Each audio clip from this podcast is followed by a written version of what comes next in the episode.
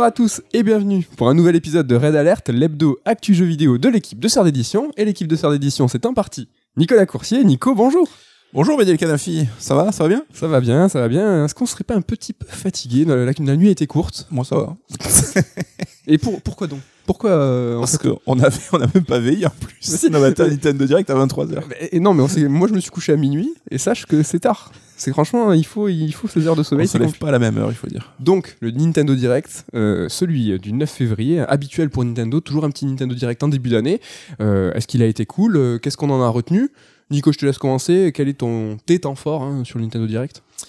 Euh, bah, il était en tout cas cool parce que rythmé, parce que plein plein d'annonces. hein. Il y avait quelques fils rouges euh, qu'on va développer un petit peu.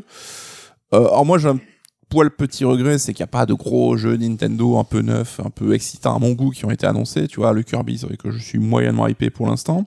Tu aurais aimé des nouvelles licences? Bah, ou, un oui, gros, oui. ou alors un gros jeu de la franchise Nintendo. Ouais, voilà, ouais. C'est vrai que là, Splatoon 3 me m'excite pas plus que ça. Mario Striker, c'est une bonne nouvelle, mais c'est pas forcément mon délire non plus. J'en viens à me, me réjouir de- du DLC de Mario Kart parce que je suis euh, fan de Mario Kart. Donc, euh, on nous sort, ben voilà, 48 euh, courses récupérées des anciens épisodes hein, qui vont sortir donc par vague, 6 vagues de 8 courses jusqu'à fin 2023. Un DLC de 25 boules, hein, vu euh, qu'on Mario Kart 8 continue à se vendre. Bah, niveau business, ça reste une décision très intelligente et compréhensive. Et il se gare certainement le Mario Kart 9 en fin de vie de la Switch avec un parc installé de 400 millions de consoles et ils vont tout arracher quoi. C'est plutôt malin, un petit game of the service façon Mario Kart. Ouais. Ils rendent aussi leur Switch Online, euh, bah, finalement pour les fans de Nintendo, euh, bah, quasiment immanquable, inévitable, euh, dans le sens où bah, mieux vaut payer euh, un pack family à 45 euros. Ouais, si t'as moyen de, de trouver 8 potes et partager la- l'addition sur le pack pas. C'est familial. autant que ça, c'est 8 ouais, Ouais, ouais, ça reste très très peu cher finalement. Après, moi j'avoue, je me pense que je vais plus prendre le DLC à 25 boules hein, parce Mm. que je suis un, un rebelle euh, des familles. Non, mais si t'es vraiment dans l'écosystème Nintendo, Oui. par exemple, tu joues Animal Crossing, tout ça, petit à petit, ça, on t'as le rétro, euh, la 64, la Mega Drive qui sont arrivés. Euh, si tu te sens bien dans cet écosystème, finalement, bah, du coup, ils te mettent du contenu en plus. Oui, et puis ça semble être se dessiner comme une nouvelle stratégie. Donc, à coup sûr, un DLC de Breath of the Wild 2 sera aussi intégré dans le pack, peut-être pour Kirby. Tu vois, t'as- t'es le premier à dire, ben non, je vais prendre le DLC, mais tu t'es posé la question. Finalement, ils ont commencé à gagner. Ça se te- calcule, ils ouais, te- Ils ça. te questionnent, en fait. Il, y a un- il suffirait d'un nouveau DLC qui m'intéresse pour que là, bah, le calcul soit vite fait, que je m'abonne derrière. Quoi. Ah, tu l'as dit, hein, Breath of the Wild, si le 2 a. euh, bon, il est pas sorti, on n'a pas la date, mais on parle déjà des DLC. Mais si DLC il y a, s'il rentre dans ce Switch Online, ben voilà, on, on sera tous euh, abonnés. Petit regret pour Mario Kart quand même, c'est qu'il n'y ait pas de nouveaux persos annoncés. C'est juste des circuits et des vieux circuits qu'on connaît. Donc euh, j'aurais aimé aussi au moins un nouveau circuit par vague. Mais bon, c- Un j'imagine que les nouveaux circuits, bah, il est taf pour Mario Kart 9. Quoi. Un nouveau circuit, un nouveau perso par vague en plus des anciens. Ouais, Tu voulais un Mario Kart 9 en fait. bah un petit peu, mais bon, je me contenterai de ça. Je suis déjà euh, très content. Bon, et de toute façon, ils sont malins, ils jouent sur la nostalgie, euh, et donc ça a été l'un aussi euh, des autres segments intéressants. Moi, j'ai vu un fil rouge JRPG, en tout cas, c'est vrai que il y a eu beaucoup de titres qui, sont, qui ont été annoncés. Il y a eu un One More Thing, un gros truc, hein, donc Xenoblade Chronicles 3, euh, un jeu, moi, que je n'imaginais pas être un One More Thing pour conclure en fait un Nintendo Direct. Je l'imaginais comme un temps fort, euh, par exemple d'une grosse présentation, même un Nintendo Direct 2-3, mais là ça a été le vraiment l'acmé, le truc euh, qui a explosé parce que voilà, il y avait vraiment un fil rouge tout au long euh, de ce Nintendo Direct avec plusieurs euh, annonces, plusieurs JRPG. Alors il y a eu du remake de Front Mission, premier du nom, du Earthbound qui rentre dans le Nintendo Switch Online. Il y a eu du Live Live, donc franchement énorme, donc un jeu de 94 hein, par Square qui a donc une démo dispo et qui sortira pour le coup en avril. Le Live Live en 2D HD, là, le nouvel mode. euh, Qui a de la gueule. Mais hors live live, c'est un jeu particulier, hein, donc il fera pas l'unanimité, mais par rapport, tu vois, même à Chrono Cross ou Xeno, lui, c'est encore plus le JRPG obscur que tu dis connaître, mais que personne n'a jamais joué, en fait. quoi. Ouais, mais c'est, euh, on est les premiers à, à- à tomber sur les studios, les éditeurs, quand en fait ils abusent, quand ils, jou- quand ils font des, des moves euh, euh, tactiques, euh, marketing faciles, tu vois. Là, on pourrait dire, mais vite, donnez-nous Chrono Trigger en 2D HD, parce que c'est l'évidence, parce qu'on le veut tous, mais on l'a peut-être déjà tous fait, Chrono Trigger. Là, ils prennent des risques avec Live Live, avec un jeu qui n'est pas sorti de l'archipel, Mm.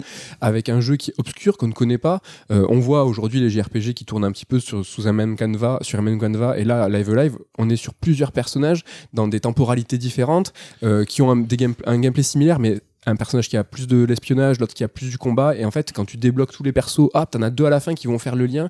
Donc des JRPG concept Mm. euh, qui montrent à, quel point la richesse était forte à l'époque. Ouais, et c'est un peu, c'est marrant parce que Square Enix ressort aussi pas mal de sagas autour de, enfin, autour de la licence saga. C'est un peu le même cas de figure, Ouais. avec des jeux s'il faut qui gagneraient plus, enfin, qui, qui, qui convaincraient plus aujourd'hui parce qu'ils avaient déjà un aspect un peu moderne et un peu innovant pour l'époque. S'il faut, ils seraient plus appréciés aujourd'hui qu'ils n'étaient à l'époque. En tout cas, moi j'ai l'impression qu'on va les apprécier, comme tu dis, d'autant plus. bah, après, moi, ce que je veux relever, c'est bah, là, pour le coup, bah, bravo euh, Square Enix, tu vois, de pas tomber dans la facilité. C'est chouette, c'est du patrimoine, c'est-à-dire que ils vont réhabiliter comme ça des vieilles licences et des vieux jeux sur lesquels Mm. bah, on n'a pas eu la la chance de mettre les mains. Franchement, cool, bravo, quoi. On est. Oui, ils embrassent complètement leur back catalogue, ce qu'on leur réclamait depuis des années. Ils ont enfin compris l'attrait que ça peut avoir. Et euh, la 2D HD, je pense qu'on peut s'attendre à avoir une tripotée de, de vieux jeux refaits par ce prisme-là. Et c'est plutôt cool parce que je trouve le rendu de Live Live est vraiment chouette. Quoi. Ouais, Euh, juste euh, sur le 2D HD, là, il y a Triangle Strategy euh, qui a été euh, encore montré. Euh, ce qui est cool, c'est qu'il y a une démo qui est, qui est tombée où il y a les trois premiers chapitres, trois chapitres qu'on va pouvoir conserver pour sa partie. Ça, c'est chouette. Ça va être une démo de 15 heures encore. Elle va être extrêmement longue. Encore dans le patrimoine, enfin dans les, dans les, dans les légendes, hein, il y a Chrono Cross et Radical Dreamers. Ça, bah, c'était le serpent de mer qu'on attendait tous depuis des années, un Chrono Cross qui n'était jamais sorti chez nous, qui sera traduit en français. On a vu passer quelques features, apparemment il y aura moyen de basculer entre deux styles d'affichage, un peut-être plus rétro, l'autre plus moderne. On attend de voir comment ça rendra visuellement, je sais pas si ça avait été dévoilé encore euh, dans les vidéos euh, qu'on a, qu'on a pu voir passer. Merci pour l'investissement, les, les traductions pour l'Europe dans plusieurs pays, Mhm. euh, la musique, les remasters qui ont été faites, pour Live Live aussi, Shimomura a mis beaucoup du sien. Enfin, c'est vraiment, c'est chouette. Moi, c'est cet engagement que je veux relever. je- Bah, c'est un peu euh, ce qu'on aurait tous euh, rêvé il y a 5-10 ans et qui se concrétise enfin. Quoi. Ouais.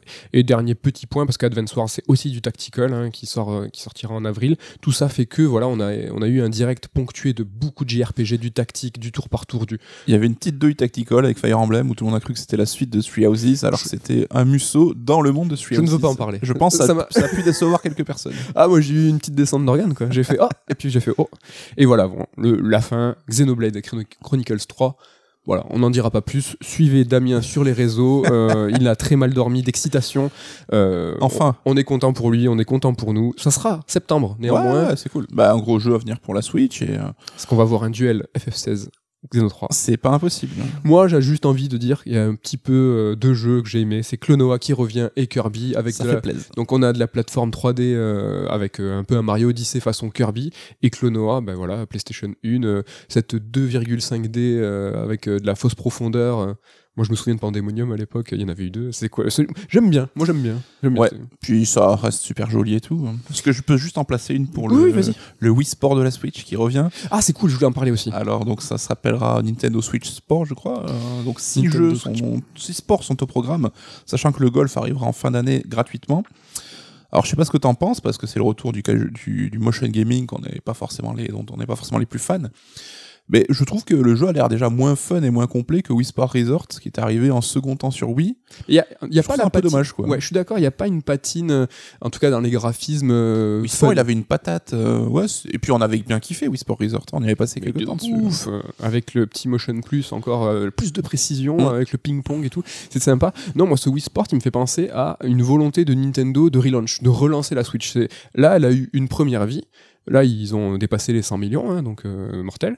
Et ils ont, bon, on a différentes déclarations qui disent, mais non, ça, c'est la moitié de la vie de la console. Ça fait plusieurs fois qu'on l'entend.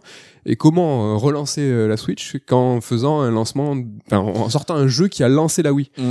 Et là, en fait, c'est que ouais, c'est un nouveau tremplin dans la vie de la Switch et ça peut, Ouais. ça peut relancer Nul truc. hein. doute qu'ils vont en vendre des caisses. Après, euh, relancer la Switch au milieu de vie, enfin, c'est un constat qu'on partage tous les deux, c'est que la gueule des jeux Switch aujourd'hui, on en a déjà parlé la dernière Et ça, fois, on peut en faire un point. ouais. ça devient un peu problématique quand même. On n'est pas du tout les ay- ayatollahs du gameplay qu'il faut de la, ca- de- du gameplay du visuel avec la 4K et du HDR, mais comme on l'a déjà dit la dernière fois, c'est que les jeux, les nouveaux jeux Switch aujourd'hui sont moins beaux que les jeux de la première année, quoi. Mm, mm. Là, on a vu, bon, on s'est marré sur le Star Wars euh, dur. Unleashed, qui était vraiment dégueulasse, mais on a appris après coup que c'est un portage d'une version Wii, donc bon, ok. Mais là, ce qu'on a vu, enfin, au secours, quoi. Si Ouais. on a encore 50 Switch comme ça, ça va être long, ça va être long. Ça va être long. Le Nintendo Direct au global, hein, est-ce que t'as plutôt été satisfait Ça t'a fait plaisir 40 minutes euh, rythmées? Oui, mais je culpabilise un peu parce que bon, c'est toutes les vieilleries, les reportages et remakes qui nous ont excités. et En fait, Est-ce que c'est vraiment ça que- qu'on attend, quoi? Je ne sais pas. Nintendo, ils t'ont eu. Ils m'ont eu, bah, ils m'ont eu depuis, ça fait 30 ans qu'ils m'ont eu. Non, mais ce que je veux dire, c'est que la Switch, euh, dans le fond, on y joue peut-être pas tant que ça. Hum. Euh, et finalement, ils arrivent à nous exciter avec des annonces de nostalgie. De, de-. Moi, je suis aux anges. hein, vraiment, je pense que c'est un Nintendo Direct que j'aurais pu rêver, que j'aurais pu fantasmer. Et là, je vois que c'est réel.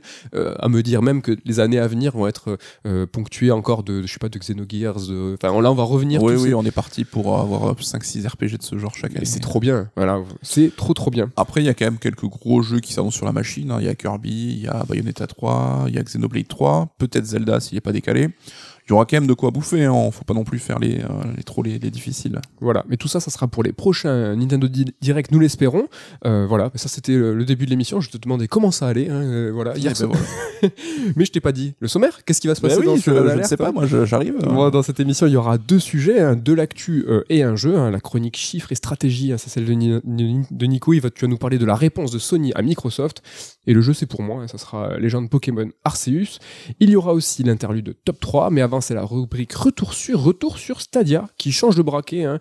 Comme on l'imaginait, on l'a évoqué. Stadia passe à sa techno en marque blanche et se concentre plutôt sur le B2B. Nico, tout ça, ça veut dire quoi? Qu'est-ce qu'est-ce qu'il en est de Stadia? Alors souvenez-vous, je crois que c'était en février dernier, donc ça fait déjà ben, un an quasiment pile. Stadia a annoncé euh, cesser ses investissements dans ses studios in-house qui devaient donc produire du contenu exclusif pour sa plateforme de streaming. Et à l'époque, on avait dit tous les deux, bah, écoute, c'est le début de la fin. Euh, ils vont juste laisser mourir le service à petit feu. Là, on passe déjà au deuxième clou sur le cercueil aujourd'hui.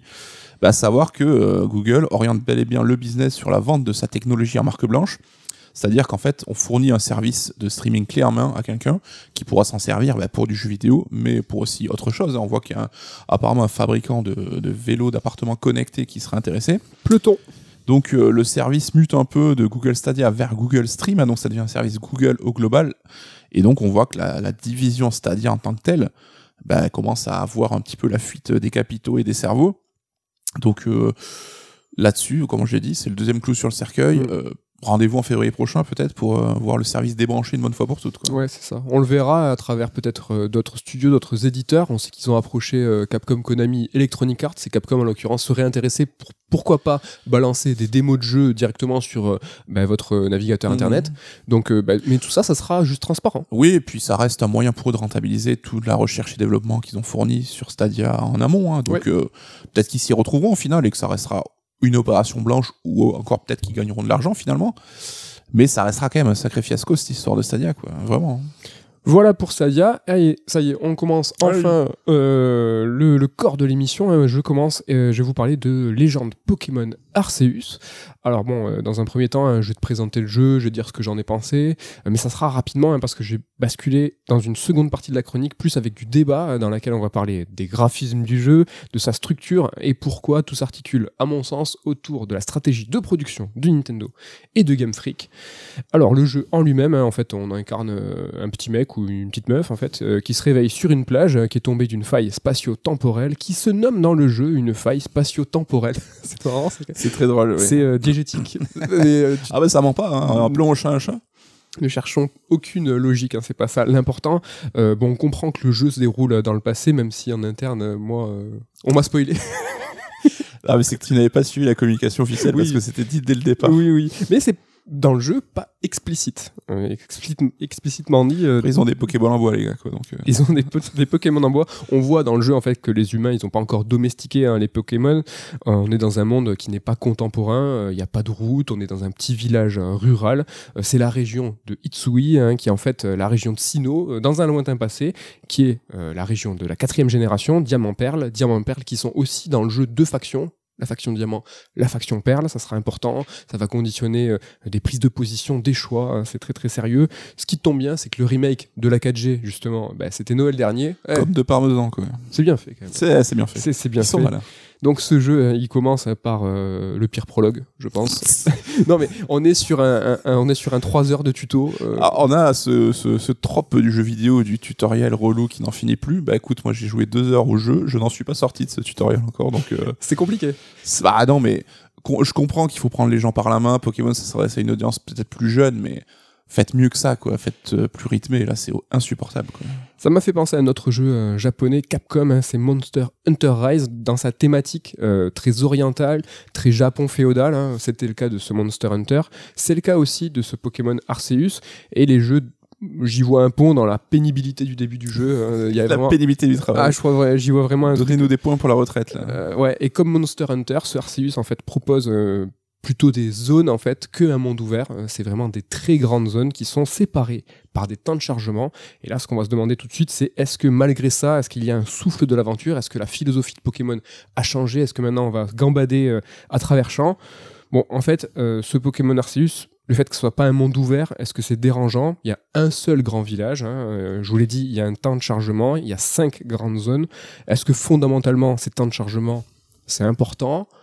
Pas trop. Moi, j'avoue, psychologiquement, euh, quand tu es dans le village et que tu sors de village pour aller dans la zone qui est collée, là, quand tu, et qu'il y a un temps de chargement, c'est un peu mouif. Ça surprend au début, ça déçoit certainement parce qu'on s'était tous fait le film du Breath of the Wild Pokémon. Ouais.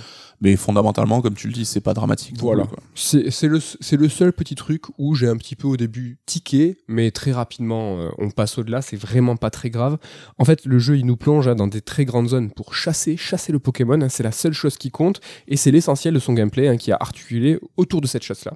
Mais bon, on va y revenir. Je suis désolé, dans la première partie euh, de la chronique, je vais quand même balancer souvent des on va y revenir parce que justement, je, je parlais tout à l'heure de la logique de production euh, de Nintendo et de Game Freak et tout va, euh, tout va dans ce, dans ce sens-là. Donc euh, réfléchir à la structure de Arceus, moi ça me fait penser à la philosophie de ce qui est réellement un monde ouvert. Alors euh, tranquille, on va pas refaire tout le débat, on va juste l'appliquer à la licence Pokémon. On est ambitieux, mais Ouais, parce que j'ai bu qu'un café, là, c'est 11h du matin, je sais pas si je suis prêt. là. donc juste, j'ai envie de dire simplement, c'est quoi explorer?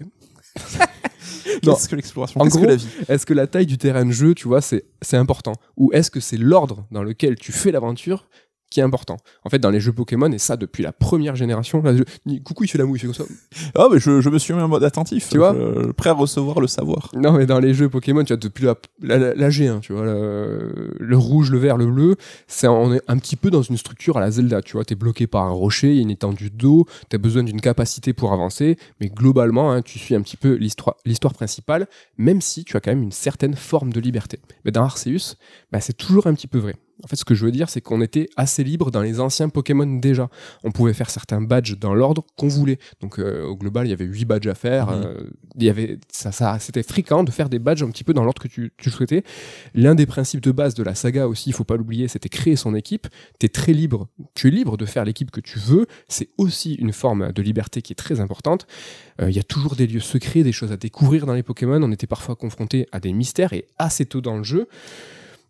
Néanmoins, tu vois, j'ai pas l'impression que la liberté, c'est une caractéristique de la licence Pokémon. Alors que c'est quel- quelque chose qu'on va volontiers, je trouve, attitrer à Arceus. Mhm. Ce qui est bizarre, hein, tu vois, je me demande pourquoi. En fait, ma réponse, elle est toute bête, hein, c'est que c'est la représentation en 3D. Tu vois, la sensation de liberté due à la représentation en 3D, elle est plus importante. Tu vois, on est plongé dans le monde, on est immergé. Une sorte d'illusion d'optique, un peu, quoi. Ben, un petit peu, ouais.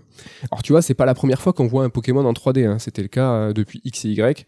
Euh, mais en fait, ce qui a changé les choses, c'est surtout euh, l'arrivée dans les terres sauvages de Épée Bouclier, donc c'était ce grand hub en fait qui, qui, qui reliait les villes, où en fait, euh, t'a- t'étais vraiment en 3D et tu avais une caméra libre. non mais Pokémon, c'est toute l'histoire de Pokémon, c'est qu'à chaque fois qu'il y a une révolution pour les fans de Pokémon, les autres joueurs font mais t'es sérieux? C'est là le, le dual stick. Comme il, y a, comme il y a 15 ans dans mon jeu. C'est exactement ça. Donc voilà. Euh, donc toujours hein, dans, les, dans ces terres sauvages là, on avait pour la première fois, tu vois, une très grande plaine, une grande étendue qu'on pouvait traverser euh, à loisir. Donc je refais un petit peu le bilan. Euh, une grande plaine, la 3D, une, caméra libre. En fait, c'est le combo gagnant hein, de la sensation de liberté. Alors que structurellement, le jeu, bah, il n'est pas foncièrement différent de ses aînés. Et en fait, là, euh, je viens de te parler d'un passage précis, hein, de pas tout le jeu de épée bouclier, mais en fait, je viens de te décrire Arceus. En gros, euh, c'est ça concernant la structure du jeu, tu vois, le, le- c'est vraiment la même chose. C'est euh, globalement Mhm. la- le même truc. Et justement sur ce- cette structure du jeu, tu vois, un monde ouvert, c'est pas forcément euh, synonyme de liberté totale. Quand je te parle de monde ouvert au global, c'est un petit peu un raccourci qu'on peut faire euh, facile, mais c'est pas exactement quoi. Dans un monde, jeu, dans un jeu à monde ouvert, bah, il faut que tu trouves des choses à faire un peu partout dans le monde et à tout moment du jeu. Quand c'est très bien fait, un peu comme Breath of the Wild et euh, le merveilleux sable que maintenant on va remettre en avant. Mais c'est vrai que c'est un- une tendance, enfin le monde ouvert cloisonné et qui s'ouvre petit à petit, ça reste vrai pour des mondes ouverts avérés et très très connus et félicités comme tels, quoi. Enfin, comme les GTA ou quoi, où on va te dire ah mais non mais le pont là il est fermé donc euh, on t'ouvre petit à petit quoi. Exactement. Et tu vois, euh, par exemple, si tu as des monstres dans un jeu, un monde ouvert, n'importe, hein, qui t'empêchent d'avancer dans une partie de la carte, si tu tombes sur un accès fermé, tu viens de le dire, euh, un pont, euh, si t'as pas les compétences nécessaires pour visiter une partie d'une région, bah finalement, tu reviens à un jeu, entre guillemets, assez scripté. Alors, c'est pas tout noir et tout blanc, euh, t'as pas 100% d'un jeu qui est scripté, 100% d'un jeu qui est 100% ouvert. Euh, disons qu'il y a grossièrement, on va dire, deux écoles. Moi, je te parle de l'école un peu Assassin's Creed et GTA, avec une grande liberté, mais une liberté qui est maîtrisée, qui est cloisonnée. Et t'as les Breath of the Wild où c'est 100% libre. T'as le plateau du prélude et à la- après, bah, tu fais ce que tu veux dans l'ordre que tu veux. C'est le cas aussi de Sable. Hein. Jouer à Sable, c'est trop bien. Euh, il y a des cas à part. hein. Euh, Tu Mhm. vois, il y a, il y, a y a des exceptions partout. Il y a du Skyrim. Là, j'ai grossi. Tu as vraiment les traits pour, pour qu'on puisse euh, parler du débat sur Pokémon. Donc, et Arceus, sa place, en fait, elle est clairement dans la famille des jeux faussement libres, faussement ouverts. Tu vois, tu dois suivre un canevas narratif très, très, très, très précis. Mais le jeu, il va, te, il va nous donner en fait la possibilité de s'en extraire de ça. Et pour s'en extraire de ce schéma en fait un petit peu narratif précis, bah, c'est le Pokédex et les quêtes annexes. Je sais pas si dans tes premières heures, je me souviens plus si tu as déjà accès à ça. Oui, enfin euh, les quêtes annexes, on- ça commençait juste, euh, Ouais. mais avec le Pokédex effectivement, on te le donne assez rapidement. Ouais. T'as remarqué le Pokédex en papier? Parce que euh, ce n'est pas, tu vois. Ah, c'est à l'ancienne. à l'ancienne. Bon, tu vois, le jeu, il nous encourage très rapidement, tu vois, à compléter et à faire des quêtes annexes. Des quêtes annexes, il y en a un peu moins de 100, hein, donc c'est assez vénère. Bon, toutes sont pas super intéressantes. hein. 50% d'entre elles nous obligent en fait à compléter le Pokédex. Tu vas voir un PNJ et à te dire, euh, moi, j'aimerais trop savoir euh, tout euh, sur ce Pokémon. Et tu viens me voir quand tu auras la, la page du, Poké, du Pokédex complétée à, à 100%. Et donc, pour compléter la page du Pokédex sur un Pokémon en particulier, il suffit pas de voir et capturer le Pokémon, Ouais. il faut remplir des objectifs.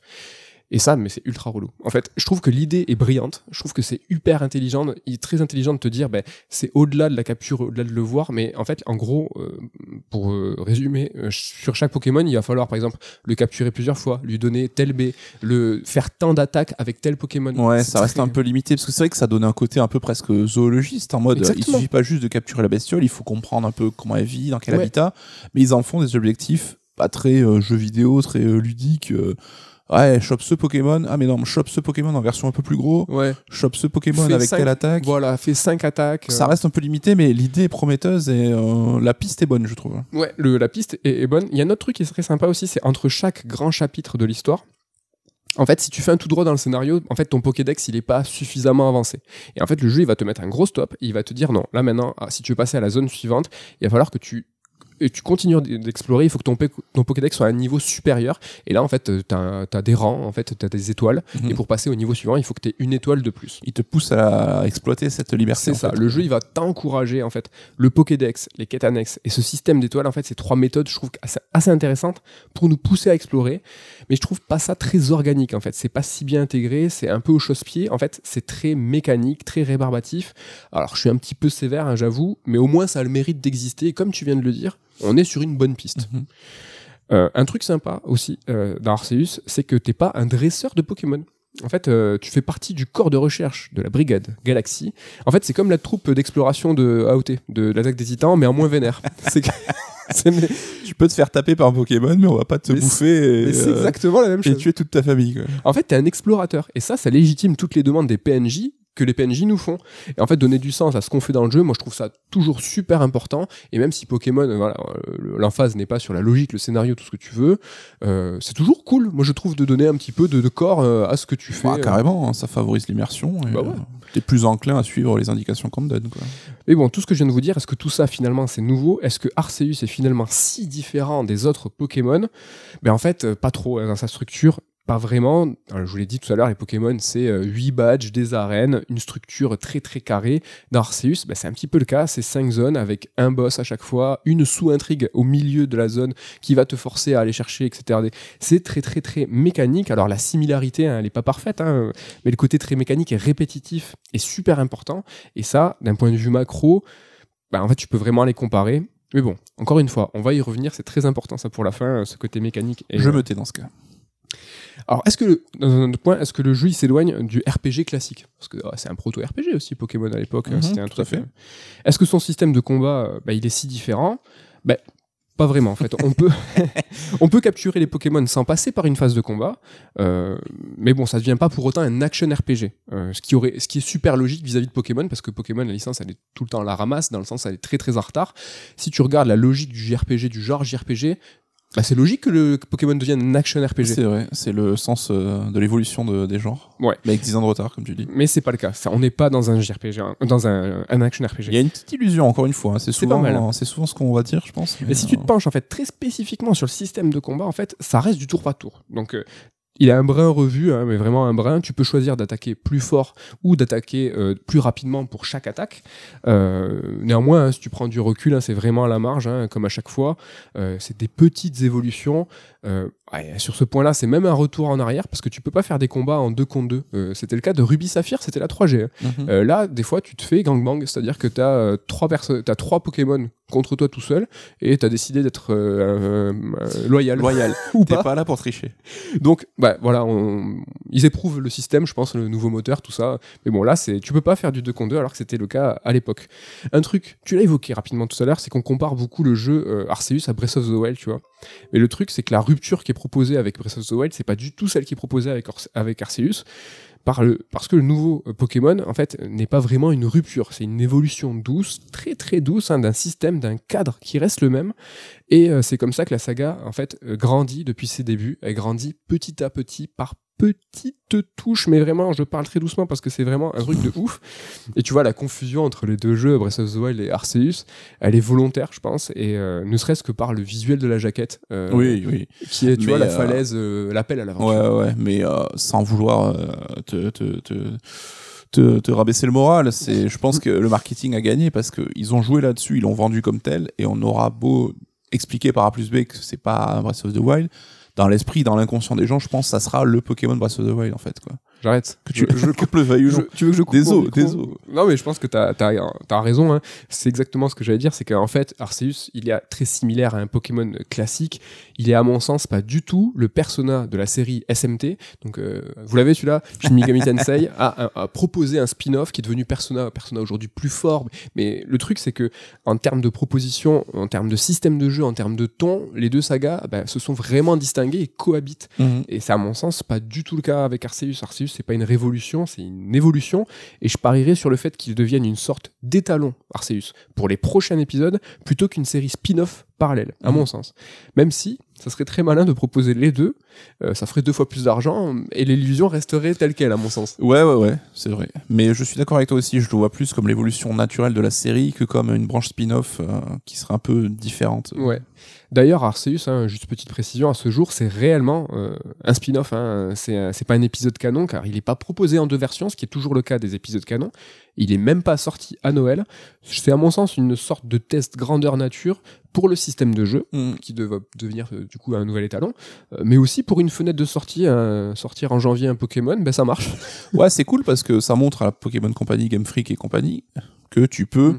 Bah, t'es pas obligé de cravacher pour être toujours à Noël, de faire deux versions, que on sait qu'il y en a, ils se sentent obligés de les acheter par pur euh, esprit de, de complétion, mais ça montre que tu peux lâcher un peu du lest aussi sur ta licence, et ça, vu les chiffres, c'est que ça cartonne quand même, donc euh, C'est intéressant, ouais. Est-ce que euh, mais Arceus à Noël, ça donne quoi C'est ça, est-ce que c'est un dégât sans nom Bon, on revient juste rapidement sur cette évolution au sein de la saga. Cette évolution, ça se traduit par quoi ben, Ça se traduit par du confort. On retrouve même les trois fondamentaux euh, du jeu contemporain. On vous les rabâche dans le Red Alert. C'est monde ouvert, flow et qualité de vie. Monde ouvert, je fais des guillemets avec mes doigts parce qu'on l'a expliqué. je confirme. Euh, bah, c'est juste ça, c'est trois. Monde ouvert, flow, qualité de vie. Des options de confort, il y en a beaucoup, euh, et on va pas s'en plaindre, hein, vu que les Pokémon, c'est quand même des jeux qui sont très très conservateurs.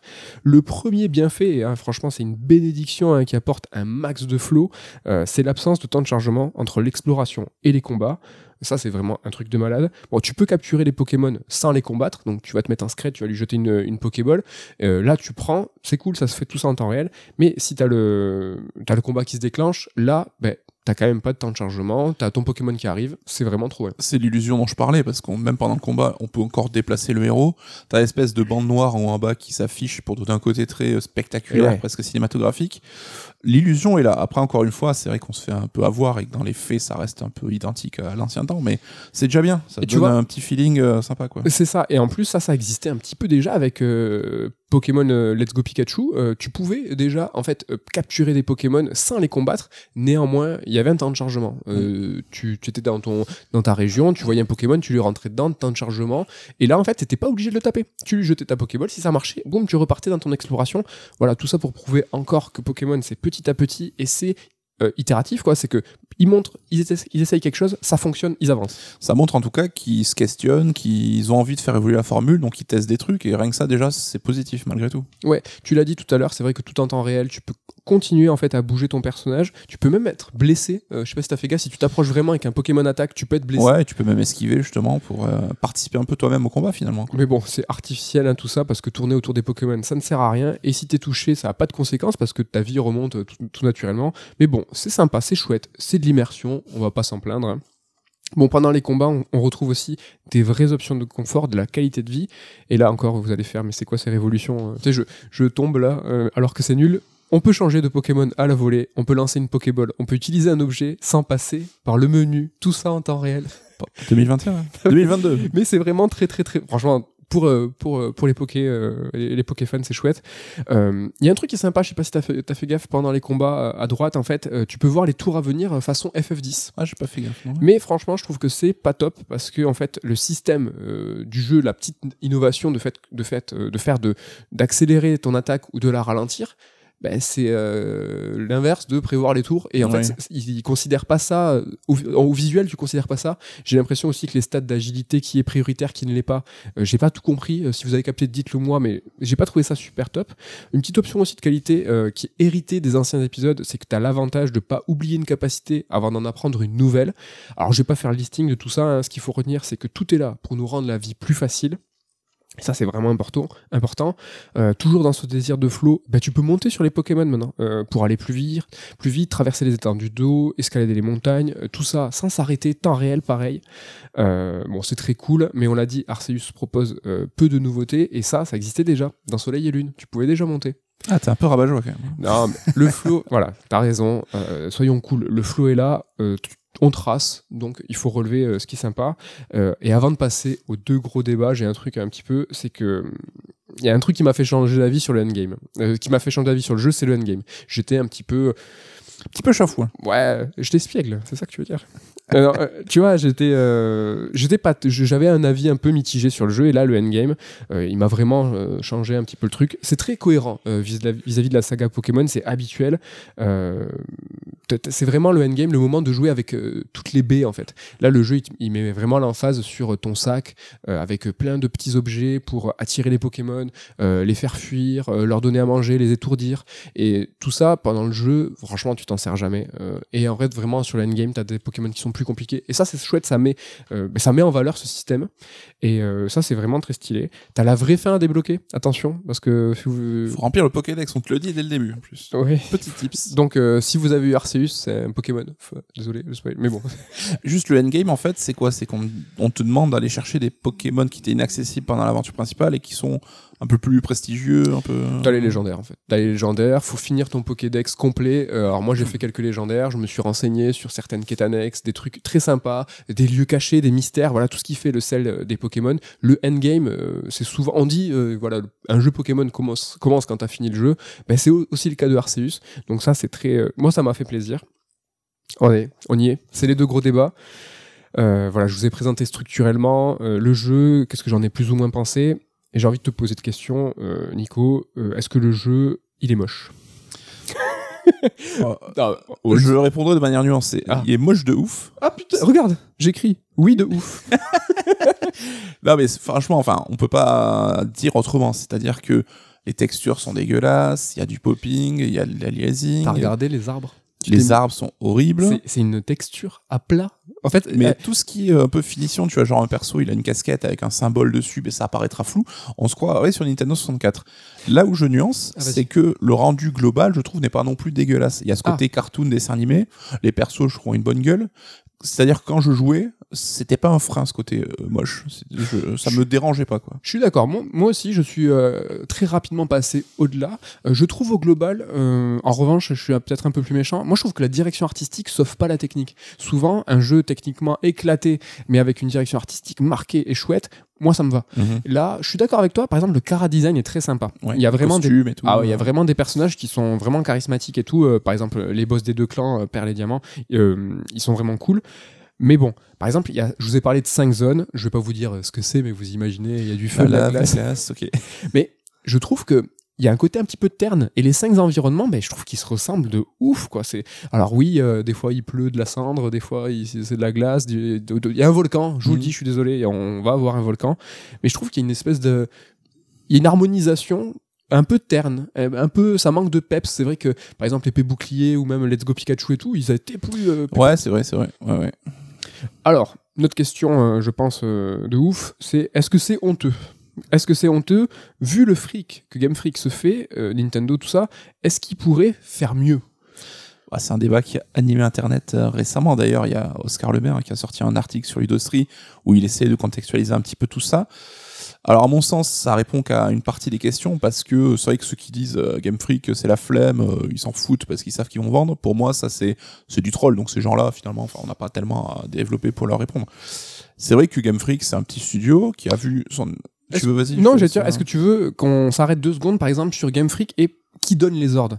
C'est qui The Pokémon Company Qui c'est TPC Si vous êtes un vrai euh, Poké, Pokéfan, TPC, c'est The Pokémon Company. Qui donne les ordres? C'est quoi ce truc? En fait, The Pokémon Company, c'est co-détenu par trois sociétés. Creatures, Nintendo et Game Freak, en trois tiers, plus ou moins assez équivalentes. On sait pas trop, Mhm. mais ce qui est intéressant, c'est se demander eh ben, qui donne les ordres? C'est quoi le boss? Est-ce que c'est tout ça, c'est une euh, de concert? Euh, Juste peut-être une précision. euh, Game Freak, vous savez ce que c'est Tajiri, c'est lui qui l'a créé, tout ça. Nintendo, hein, ils font des consoles, vous êtes au courant? On fait un livre, on a un livre sur le sujet, si jamais. Creatures, juste deux secondes, c'est une filiale de Nintendo, donc euh, un un- c'était un studio, hein, même à l'origine des Mother, de certains Pokémon spin-off, le Range- les Rangers par exemple, qui se nommait avant Ape Incorporated, avant 1995. Et euh, en fait, même Creatures, ça a été co-créé par HAL Laboratory. euh, C'est simple hein, à comprendre. non mais c'est typique les Japs là, c'est passion filiale. filiale, hop, on fusionne et hop, on fait une société euh, Donc, je sais-. Voilà, je sais pas si c'est plus clair maintenant que je vous ai expliqué, mais en gros, euh, c'est des bros en fait. Tout ça, ils, ils ont, ils ont un intérêt commun. Euh, The Pokémon Company a, a été créé euh, dans un second temps pour gérer les droits, tout Mhm. simplement, euh, de tout ce qui était produits dérivés, tout ça, parce que c'était trop compliqué. Le but de Pokémon Company, c'est on a la Pokémon, faisons de la thune avec. Comment on peut faire de la thune avec? En fait, on sollicitait trop Tajiri et Game Freak, alors que eux, ils faisaient des jeux. ils ont vu que ça les a dépassés dès la première année, l'animé, le manga, tout ça, et ça, ça, ça- ça s'est mis en branle et a fait plus de retentissement presque que le jeu. Donc, ils ont très rapidement décidé de créer ça. Mais bon, voilà, ils sont trois pour The Pokémon Company. Donc c'est ça de se demander pourquoi tu dis mais Game Freak, euh, pourquoi vous êtes si peu euh, Nintendo, pourquoi vous mettez pas assez d'argent? Bah, Tout ça en fait c'est des décisions qui sont prises de concert par The Pokémon Company et donc ces trois entités. C'est pour ça que c'est un petit peu compliqué je trouve de savoir qui fait quoi. Après, Game Freak reste un studio de développement qui est maître de sa destinée, de ce qu'il peut faire dans les jeux, de s'il veut augmenter sa masse salariale ou pas. Je comprends que ce soit pas un studio spécialiste de la technique, hein, on sait qu'ils ont beaucoup bossé sur portable, mais dès les épisodes portables, il y avait des soucis techniques, avec par exemple les jeux Level 5 qui, mettaient, euh, étaient beaucoup plus jolis que les jeux Pokémon, et t'avais des jeux Pokémon qui ramaient quand t'avais des combats justement à deux contre deux, donc c'est pas nouveau les problèmes. Même en 2D, euh, c'était un peu problématique, euh, les jeux Game Freak. Certes, euh, leur euh, masse salariale a explosé en quelques années et euh, c'est faut quand même euh, l'intégrer, faut arriver à gérer ce genre de personnel. C'est pas facile, mais ils gagnent beaucoup d'argent avec les ventes de jeux. Ils auraient quand même de quoi, je pense, payer des programmeurs en plus ou des gens qualifiés pour former d'autres personnes. Donc je comprends que c'est pas évident, que c'est pas des pros et que c'est pas facile, mais je pense qu'il y a quand même une marge de progression qui est indéniable. Ouais, mais là, si tu veux, on va faire aussi un petit point Game Freak aussi sur ce studio. Euh, mais je vous le dis d'avance, j'ai pas de conclusion et je sais pas en fait pourquoi euh, les choses se passent ainsi. Euh, j'ai juste une petite théorie. En fait, si tu, si tu regardes un petit peu Game Freak, leur planning de sortie, tout ça, je pense que c'est plutôt sur le nombre de développements qu'il faut regarder. Game Freak, c'est un petit studio qui produit parfois plusieurs jeux par an. Je sais pas si toi t'en connais des jeux qui font plusieurs jeux par an sur une, un temps très court. Il y en a finalement pas beaucoup. Euh, ils commencent tout juste à bosser avec un studio qui s'appelle ILCA. C'est un studio qui a développé euh, par exemple les remakes de la 4G et ceux qui ont fait Pokémon Home, hein, l'espèce de banque en ligne. tu sais, Home. Home. Mais entre 2018 et 2022, 2022, donc euh, là, début, hein, en Mhm. à peine 4 ans, ils ont développé 5 jeux. Et pas que des Pokémon. hein. Tu sais, Hero Town, par exemple, donc Toby Fox a fait la bande, euh, la bande son, euh, c'est Game Freak. Il se garde toujours ouais, un jeu euh, inédit à faire en parallèle des Pokémon. euh. Mais je trouve, tu vois, que c'est c'est plutôt là qu'il faut chercher pourquoi les jeux sont pas si poussés. Euh, ils ont, alors c'est leur faute aussi, c'est eux qui décident. Ouais, Mais enfin, en termes de cause conséquence, je, jamais, avant de me pencher sur ça, j'avais jamais calculé qu'en 4 ans ils avaient fait 5 jeux tout seuls.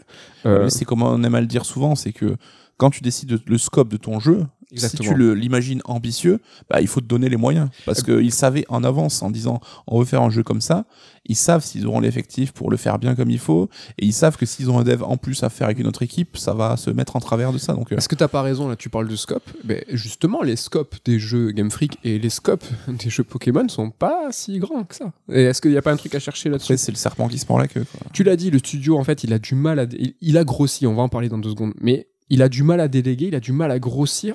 Il faut aussi former les gens. C'est vrai que c'est pas bon à la Jap, hein, c'est particulier aussi.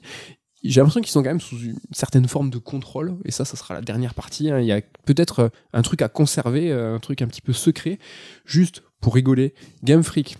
D'après mes recherches web, je suis sur un petit peu moins de 170 employés. Euh, tu l'as parlé tout à l'heure, Oscar Lemaire a fait un, dossier sur Ludostri, parle aussi de 170 employés. Sauf que j'ai compté combien ils sont dans le générique. Et euh, dans Arceus, hors, alors hors doublon, hein, parce que des fois il y a une même personne qui a deux, euh, deux postes, euh, hors sous-traitant, ils sont plus ou moins 250. Donc est-ce que ces chiffres 170 sont vraiment réels? Nous 250 aurait-on menti. Hein? Je sais pas, mais après, tu vois, ils évoluent. Et tout ça, c'est hors sous-traitant. Et des sous-traitants, des prestataires, hein, ils sont, faut pas être naïf, ils en ont beaucoup. En 3D, il y a 15 sociétés de prestataires. Euh, le développement son, il y a 3 sociétés. La modélisation, il y a 5 sociétés. Tu vois, c'est pas Game Freak. On est, alors, entre 170 et 250. Oui, c'est pas le petit artisan dans son garage. quoi. Ouais, vous avez compris. hein. La traduction aussi. Alors, tout ça, c'est intéressant. Euh, Tout ça est fait en interne par Nintendo. Ils ont un pôle en Allemagne. C'est le seul constructeur, hein, à, notre connaissance, qui, déc- qui, qui a son, son pôle traduction en interne euh, pour tous ces jeux. Ils ont un pôle de qualité assurance aussi euh, chez Nintendo. Donc, tout ça, ça fait partie euh, du générique. Je les ai pas comptés. Et juste en comparaison, euh, donc Game Freak, entre 170 et 250, Kojima Prod, c'est combien? Ils sont 80. Death Stranding, ça a de la gueule quand même. Ce que je veux dire, c'est que si tu sais... Alors oui, Kojima euh, a été soutenu par Sony. Euh, oui, ils ont- il a récupéré un moteur. Oui, Oui, enfin, il a récupéré des technos. oui, alors il faut savoir quoi en faire aussi. quoi. Exactement. Guerrilla Games, ils font des jeux pas mal quand même. Ils sont jolis. Ils sont 360. Alors ça c'est voilà, c'est le studio, euh, c'est euh, le nombre d'employés fixe en interne à plein temps. Et évidemment que Guerrilla, quand ils font Horizon 2, ils sont 800 Mhm. en temps, en prestat, en, en- en sous-traitance et tout. Mais voilà, ça, ce que je veux dire, c'est que bah, les, les Game Freak pourrait le faire. Mhm. C'est c'est aussi intéressant. Un petit point sur ce côté technique, hein, ou du moins un truc qui demande de la ressource et qui m'a un peu déçu, moi, c'est la logique du monde ouvert, en fait, sa consistance, euh, sa cohérence. Alors, je vais pas trop en demander au jeu, euh, mais j'ai trouvé ça un peu décevant, en fait, de voir qu'il y a peu de logique dans la place des Pokémon, tu vois. Alors, les Pokémon d'eau euh, sont à côté de l'eau, mais en fait, les spots sont fixes. Tu Mhm. retrouveras toujours les mêmes Pokémon au même endroit, tout le temps. Ouais, il y a un manque de vie un peu criant. quoi. Exactement, On- manque pas l'impression qu'ils sont vivants, les Pokémon, c'est juste c'est des PNJ qui font des tours de garde euh, dans une zone dédiée. Exactement. En fait, on n'y croit pas. On y croit moins que dans Pokémon Snap 2. Et Pokémon Snap 2, hein, j'y ai passé que quelques heures, mais l'illusion de vie, en fait, elle était plus forte. il était beaucoup plus beau, hein, Pokémon Ah Snap. non, mais laisse tomber. Euh, vraiment, le Pokémon était vraiment. Après, bon, c'est un jeu sur rail, hein, donc évidemment, ça se comprend. Mais... Tu vois, Pokémon Snap, il y avait plus de vie, alors que c'est un parc. C'est euh, dans le nom, hein, c'était artificiel, alors que Arceus est censé traduire la nature et en fait traduire des, des- des Pokémon en liberté. Ouais. Encore une fois, je pense que c'est une piste qui se développera avec le temps. Ouais, ouais. Je trouve que c'est un peu dommage. Alors, je demande pas à ce que le jeu regorge de vie euh, dans le sens, tu vois, il y a plein de détails, mais en fait, je trouve qu'il est pas vivant, il est pas systémique. Les, euh, les Pokémon, ils interagissent pas entre eux, ils interagissent pas avec le monde en fait, et ils sont censés se manger entre eux les Pokémon. hein. Et ça, tu vois, il y a pas. alors, Oui, euh, c'est des animaux sauvages, quoi. c'est pas des animaux. Les animaux n'existent pas dans le Pokémon. Donc voilà, en gros, hein, sur la technique, tout ça, euh, est-ce que c'est beau, est-ce que c'est moche? Dernier gros débat, dernière grande question, c'est est-ce que Pokémon doit changer? Est-ce que on doit demander euh, une évolution? Alors, premier truc, c'est euh, que j'ai envie de te poser comme question, c'est Pokémon. Pokémon, c'est pour qui? Alors, je pense sans me tromper hein, de dire que majoritairement, c'est une licence qui est destinée aux enfants. Alors, on peut être fan de Pokémon, on peut être adulte, avoir 40 ou 50 ans, avoir fait toutes les générations, il n'y a pas de mal, il a pas... tu peux chasser les shiny, euh, tu peux poncer la méta Pokémon, il n'y a pas de souci, je parle de proportion. Je pense que en proportion, euh, le public de Pokémon, c'est essentiellement des enfants, et ça c'est vrai depuis la première génération hein, de Game Boy, euh, Pokémon en fait a attiré les gamins, et ça c'est pas moi qui le raconte, c'est Greg. Alors c'est pas n'importe qui, un ancien journaliste Joypad, et c'était à Joypad, c'est même lui qui a contribué à amener le phénomène Pokémon. Alors pas le phénomène Pokémon, mais c'est lui qui a, qui a testé le jeu Mhm. et qui a dit les gars, c'est un bon JRPG déjà, et euh, c'est peut-être plus. euh, Intéressez-vous à ça, quoi. ouais, carrément. Alors Greg Hello est aujourd'hui euh, directeur euh, édito euh, chez euh, Kurokawa, Qui mais- édite les mangas Pokémon. qui édite les mangas Pokémon, donc c'est pas n'importe qui. C'est vraiment lui qui raconte en fait que euh, à la première génération, euh, les- la Saturn, euh, la PlayStation euh, était sortie. Euh, les gens étaient ouf sur Toshinden, euh, des trucs comme ça, sur la 3D, tout le monde tombait les dents. Et en fait, euh, les petits frères et les petites sœurs, ils avaient rien à faire. Mais ah, tiens, mais prends la Game Boy là, prends la console qui existe et qui est en fin de vie. Et en fait, ça a donné une seconde vie à, la console parce que voilà, ça, cette génération de laissés pour compte. De petits, de petits enfants, La en fait- revanche des petits. Ouais, voilà. Ça, et ça, les enfants, c'est depuis le début, tu vois. Alors, nous, tous les deux, on avait 12 ans, euh, si j'ai pas de bêtises, 96. On avait 12 ans, on, sait, euh, donc le temps qu'il arrive en France, c'était un peu plus tard. Voilà, on a fait la première génération, on a suivi par la suite. Mais bon, les Pokémon, c'est pour les gosses. Et depuis, en fait, toutes les générations d'enfants, à chaque nouveau jeu, en fait, c'est une nouvelle porte d'entrée pour les gamins, tu vois.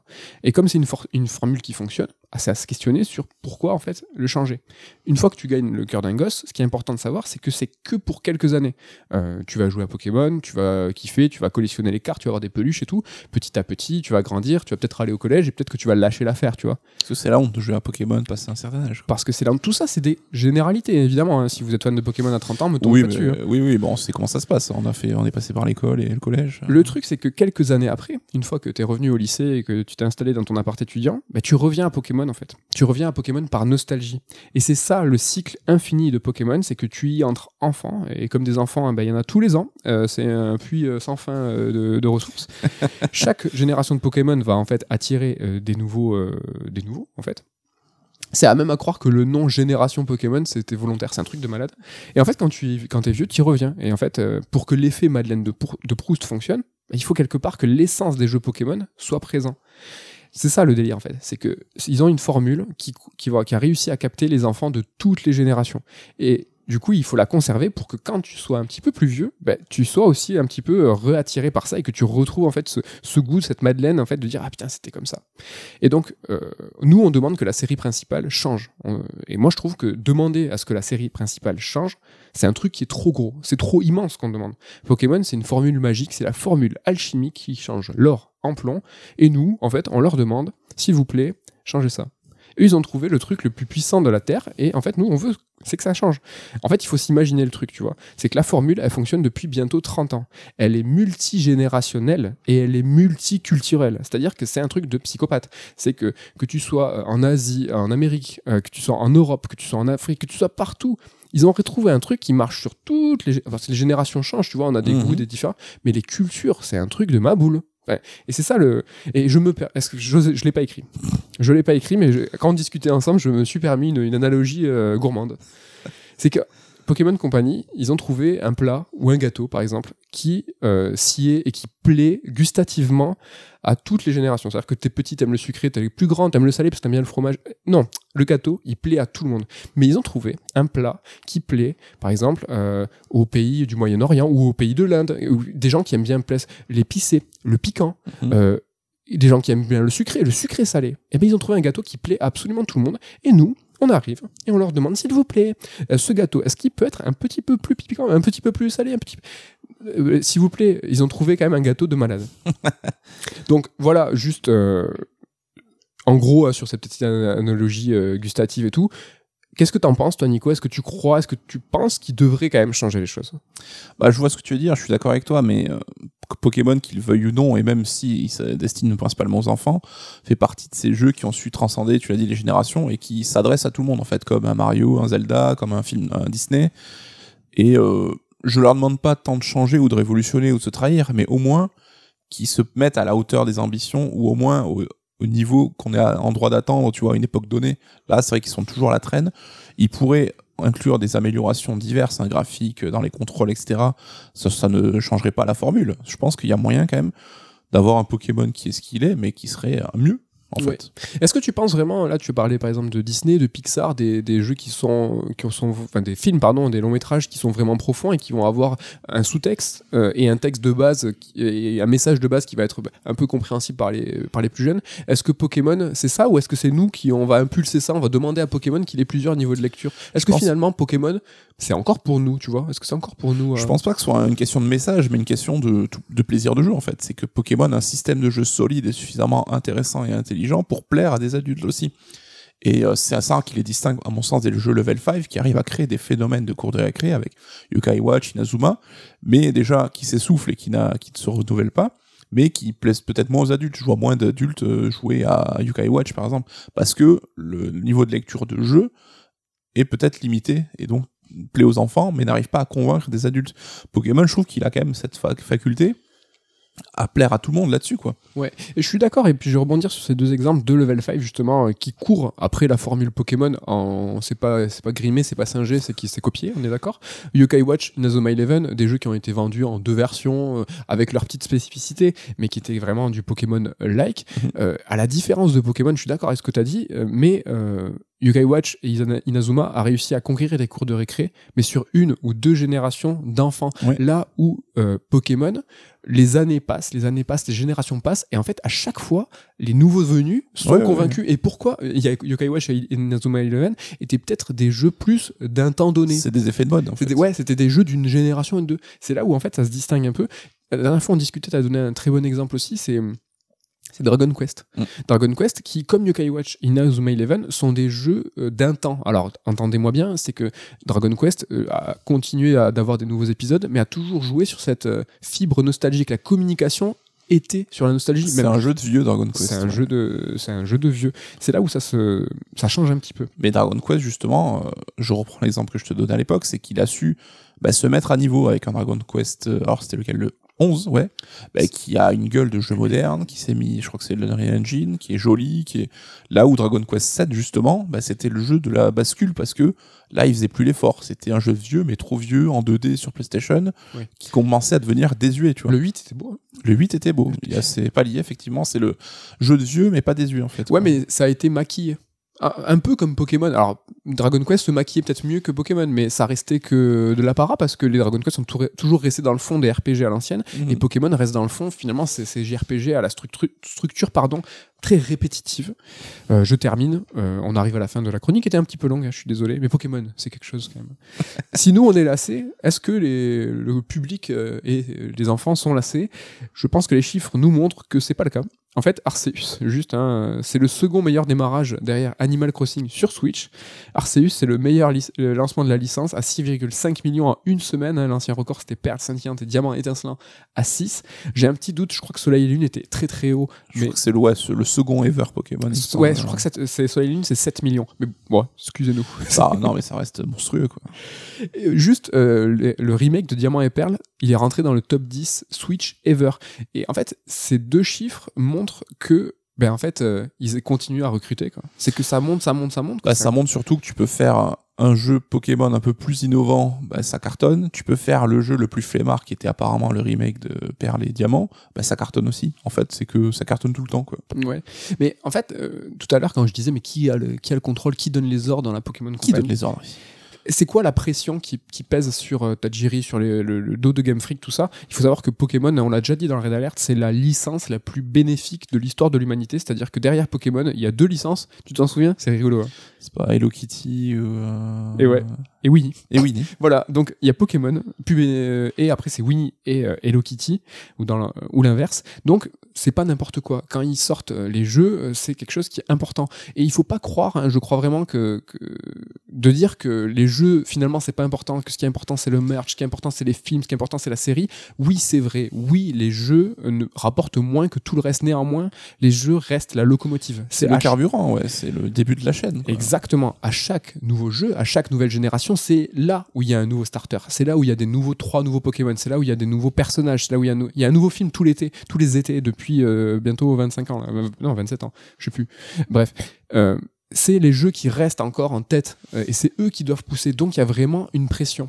On pourrait avoir un- une vision un peu poétique de, de dire, tu vois, Tajiri c'est vraiment un fan de jeux vidéo. Tu vois, à la base, il était, il était journaliste de jeux vidéo. Il avait fait un fanzine, Mhm. un peu comme nous, et son destin est un peu différent. Oui. Je pense que Tajiri, ça fait un bail qu'il a pu développer un jeu et qu'il est aux Maldives, là, en train de siroter les cocktails. Mais ce que je me demande, moi, c'est que si ces gens-là, en fait, sont vraiment passionnés de jeux vidéo, ils sont vraiment. et qu'ils étaient vraiment à la tête de la barque euh, Game Freak, ils auraient envie de changer les choses, ils auraient envie de révolutionner, ils auraient envie de pousser plus à avant, en fait, euh, ce qu'est la structure Pokémon.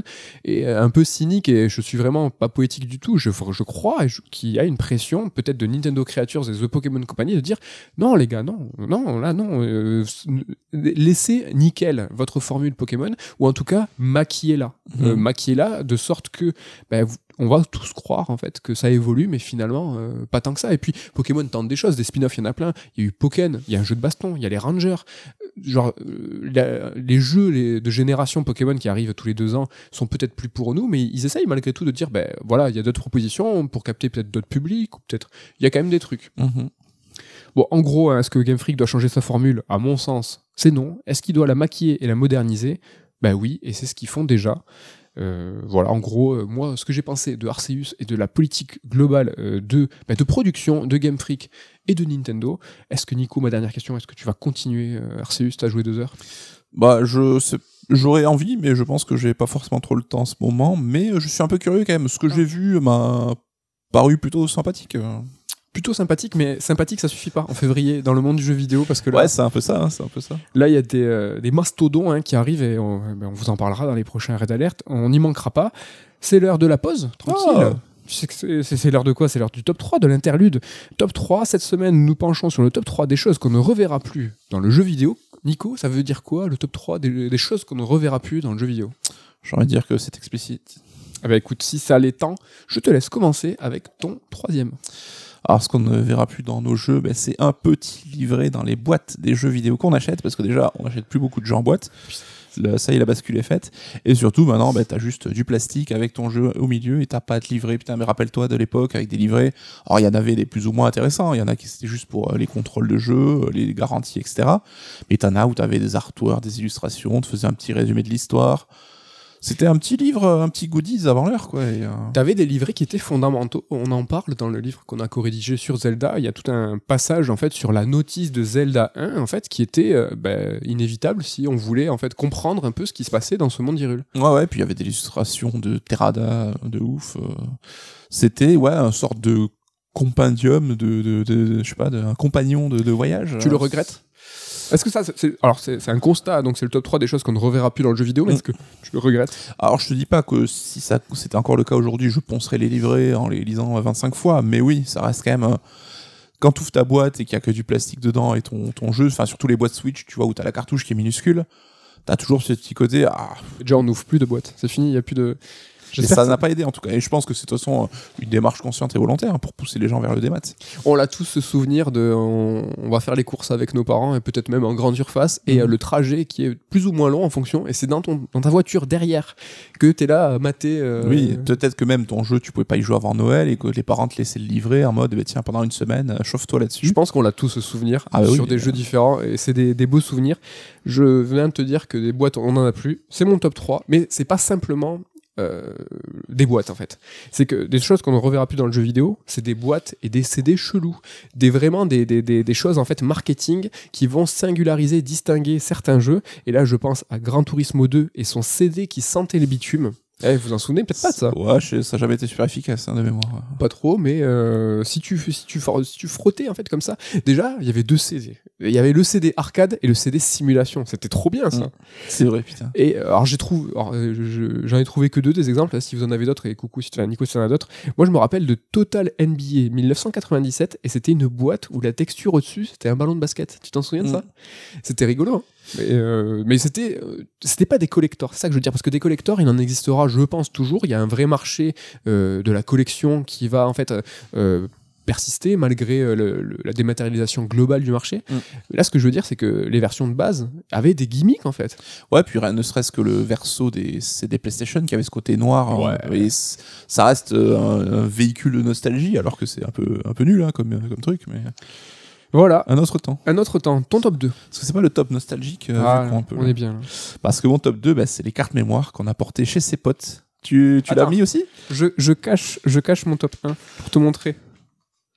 Mais on a le même top Ah, voilà, 2. On bah, a le écoute. même top 2. Ça aussi. hein. Alors, vous n'allez pas me dire, oui, sur Xbox euh, One, euh, Series, tu peux acheter une carte mémoire, mais c'est un disque dur, voilà, pour installer tes jeux. Déjà, c'est pas le même prix. Taisez- Taisez-vous. Euh, il, faut, il faut pas casser son PEL à l'époque euh, pour avoir sa carte mémoire. Et puis avant, voilà, tu as porté ta carte mémoire chez ton pote pour amener ta sauvegarde de jeu, pour avoir tes persos débloqués ou que sais-je. Et t'avais ce petit côté, bah, je trimballe un bout de mon, mon, mon héritage Ouais, de gamer ouais. avec moi pour aller euh, ouvrir la, la voie chez mon ami. euh. C'était franchement c'était trop pratique, c'était trop bien. Et alors je sais pas vous, dites-moi ami toqué euh, si vous êtes comme moi, moi j'adorais sur PlayStation 1 aller euh, ah, donc allumer la console sans CD pour aller dans le menu de la carte Mhm. mémoire et en fait chaque jeu en fait correspondait euh, il y avait une petite icône en fait personnalisée par Ouais, jeu super et j'adorais ouais. j'adorais regarder chaque icône et puis je voyais ma partie genre tu voyais ah j'ai fait euh, 50 heures sur ça machin et tu pouvais alors est-ce que tu pouvais les classer? Tu pouvais les effacer? Je sais pas si tu pouvais les classer Ouais, il y en a même certaines qui avaient une animation spéciale quand tu Exactement. voulais les effacer avec le genre le perso qui pleure. Et, et qui dit ça à lui. Pff, Ça, franchement, ça j'adorais. C'était vraiment. Et euh, les cartes mémoire, à quel point c'était pratique parce que le début euh, des disques durs, en tout cas amovibles, c'était pas la Xbox 1, c'était la Xbox 360. Mais Mm. rappelez-vous, la Xbox 360, le disque dur était lié à la console, était lié au compte de la console et ça nous est arrivé. C'était le début de la fin, ça. Ça nous est arrivé, nous, euh, pensant malin, on se dit ah mais non, c'est bon, on prend juste le disque dur et on était cramé. Et tu pouvais pas t'en servir sur une autre console. Et il y avait même, à l'époque PlayStation, un bail de décoration de cartes mémoire. Dans les magazines, ils offraient des autocollants. T'avais des trucs score game avec leurs petits dragons dégueulasses, là, où euh, tu pouvais personnaliser ta carte mémoire. Donc c'était un peu big deal, quoi. Alors moi, je- j'ai jamais touché à ma console PlayStation 1, tu vois les stickers, parce que comme tu dis dans les magazines et tout, il y avait des Ah, stickers. stickers, C'était euh, ah, c'était dégueulasse. En revanche, ma carte mémoire, j'avais le petit sticker euh, cloud. Tu vois, hop là, posé. Et en fait, t'avais le petit sticker dessus. Et tu sais, t'avais le petit sticker aussi à mettre sur la tranche. Ouais. Et t'avais des cartes mémoire de toutes les couleurs transparentes et tout. Et t'avais des cartes mémoire euh, euh, pas Sony qui marchaient pas. Oui, et qui, ouais, mais rappelez-vous, même c'est tellement, euh, là aussi, encore une fois, une Madeleine de Proust que dans Astrobo- Astrobot, donc le jeu offert avec les PS5, j'en dirai pas plus, mais à la fin, il y a un easter egg, il y a une carte mémoire là-dessus. Moi, ça a été le moment qui m'a le mis le plus euh, l'émotion de tout le jeu, quoi. Ah là là. Bon, bah, carte mémoire, c'était mon top 2 aussi. Donc je te redonne la main euh, sur ton top 1. Peut-être le même. truc qu'on ne reverra plus, bah, c'est des jeux sur lesquels, enfin, qu'on peut jouer sur sa console bah, sans avoir à les installer. Alors moi, c'est Ah. un truc qui m'a rendu ouf. C'est que pour moi, j'étais toujours défenseur des consoles versus les PC et tout pour plein plein de choses. Mais c'est surtout que t'avais pas à installer les jeux. Ça, j'ai toujours trouvé ça un peu con. Les consoles, tu branchais, tu l'allumais, ça partait direct. Et maintenant, alors depuis plusieurs générations, hein, mais t'es obligé d'installer tes jeux sur les disques durs des consoles.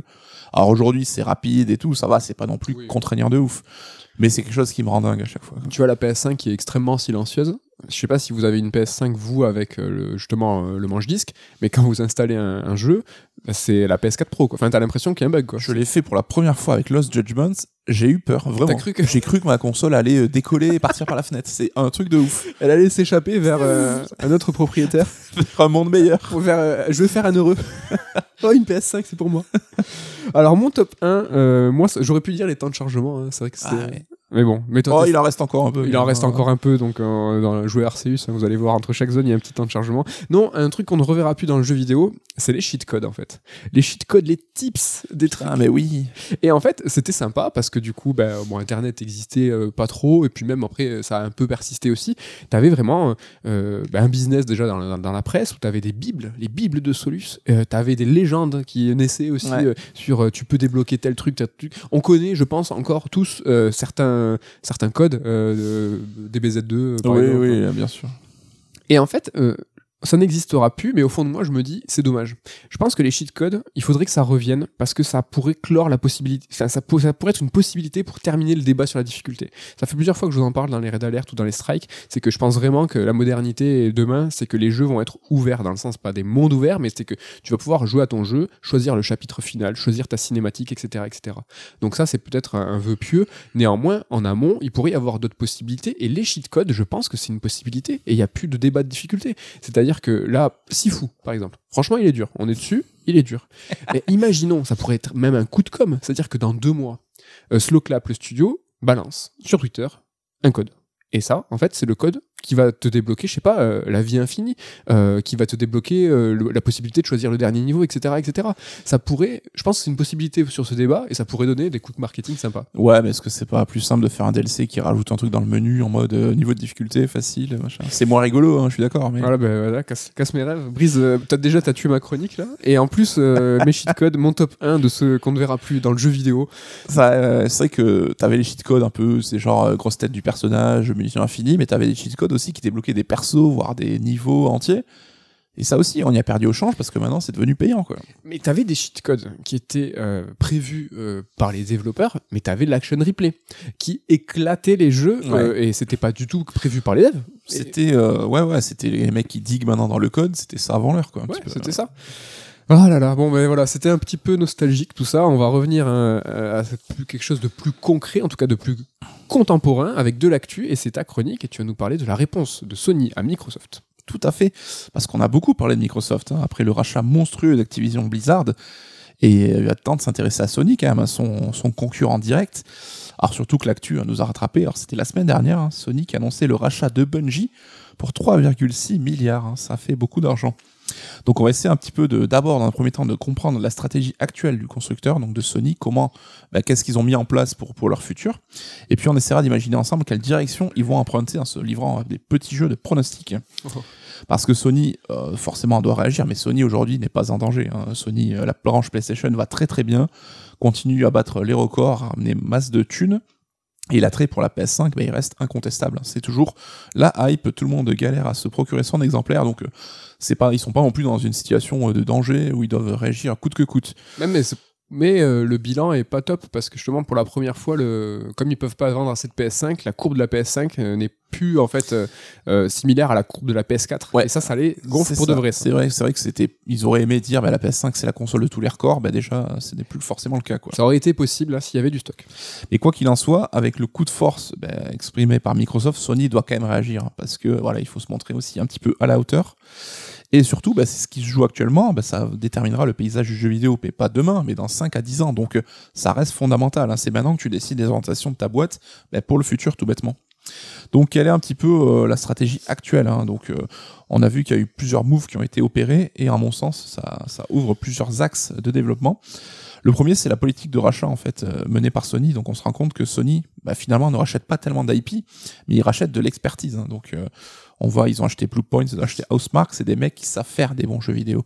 Et ça aujourd'hui on se rend compte que la main d'œuvre qualifiée bah, c'est aussi l'un des nerfs de la guerre on, se rend- on, on peut évoquer le cas d'Insomniac, hein, qui, en gros, même s'il bosse sur du Spider-Man, sur du Ratchet, il ne possède que peu de licences en interne. Exactement. Et c'est des licences sur leurs jeux qui ont le fait le moins, les, moins, moins, les moins bons scores, euh, notamment euh, Sunset Overdrive, c'est ça, qui, Oui. qui a pas vraiment cartonné. Donc, tu n'as pas la valeur de l'IP quand tu achètes Insomniac. Tu achètes Insomniac parce que c'est des mecs qui savent faire des bons jeux vidéo. C'était une affaire. Insomniac aujourd'hui. Là, avec le recul, euh, c'était. euh, 235 millions. Tiens, mon gars. deux balistos, j'achète Ah Insomniac. C'est incroyable. Euh, le but aussi de ces achats, ça a été euh, bah, d'apporter de l'aide à ces gros studios pour continuer à développer euh, leurs jeux.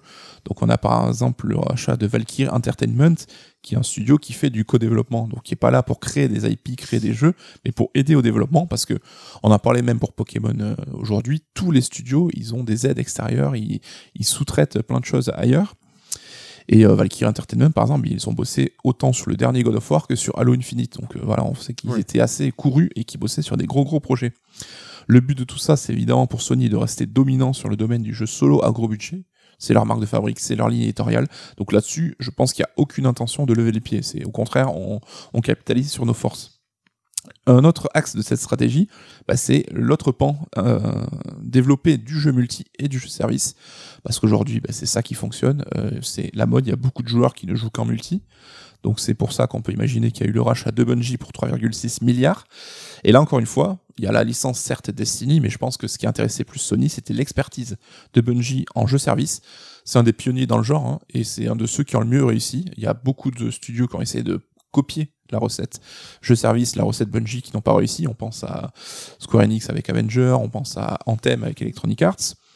Donc euh, Bungie, tu rachètes l'expertise du jeu-service, ils savent faire, et l'expertise du FPS multi. C'est quand même les mecs qui ont créé Halo, donc euh, là-dessus, ça reste un peu des boss sur le domaine.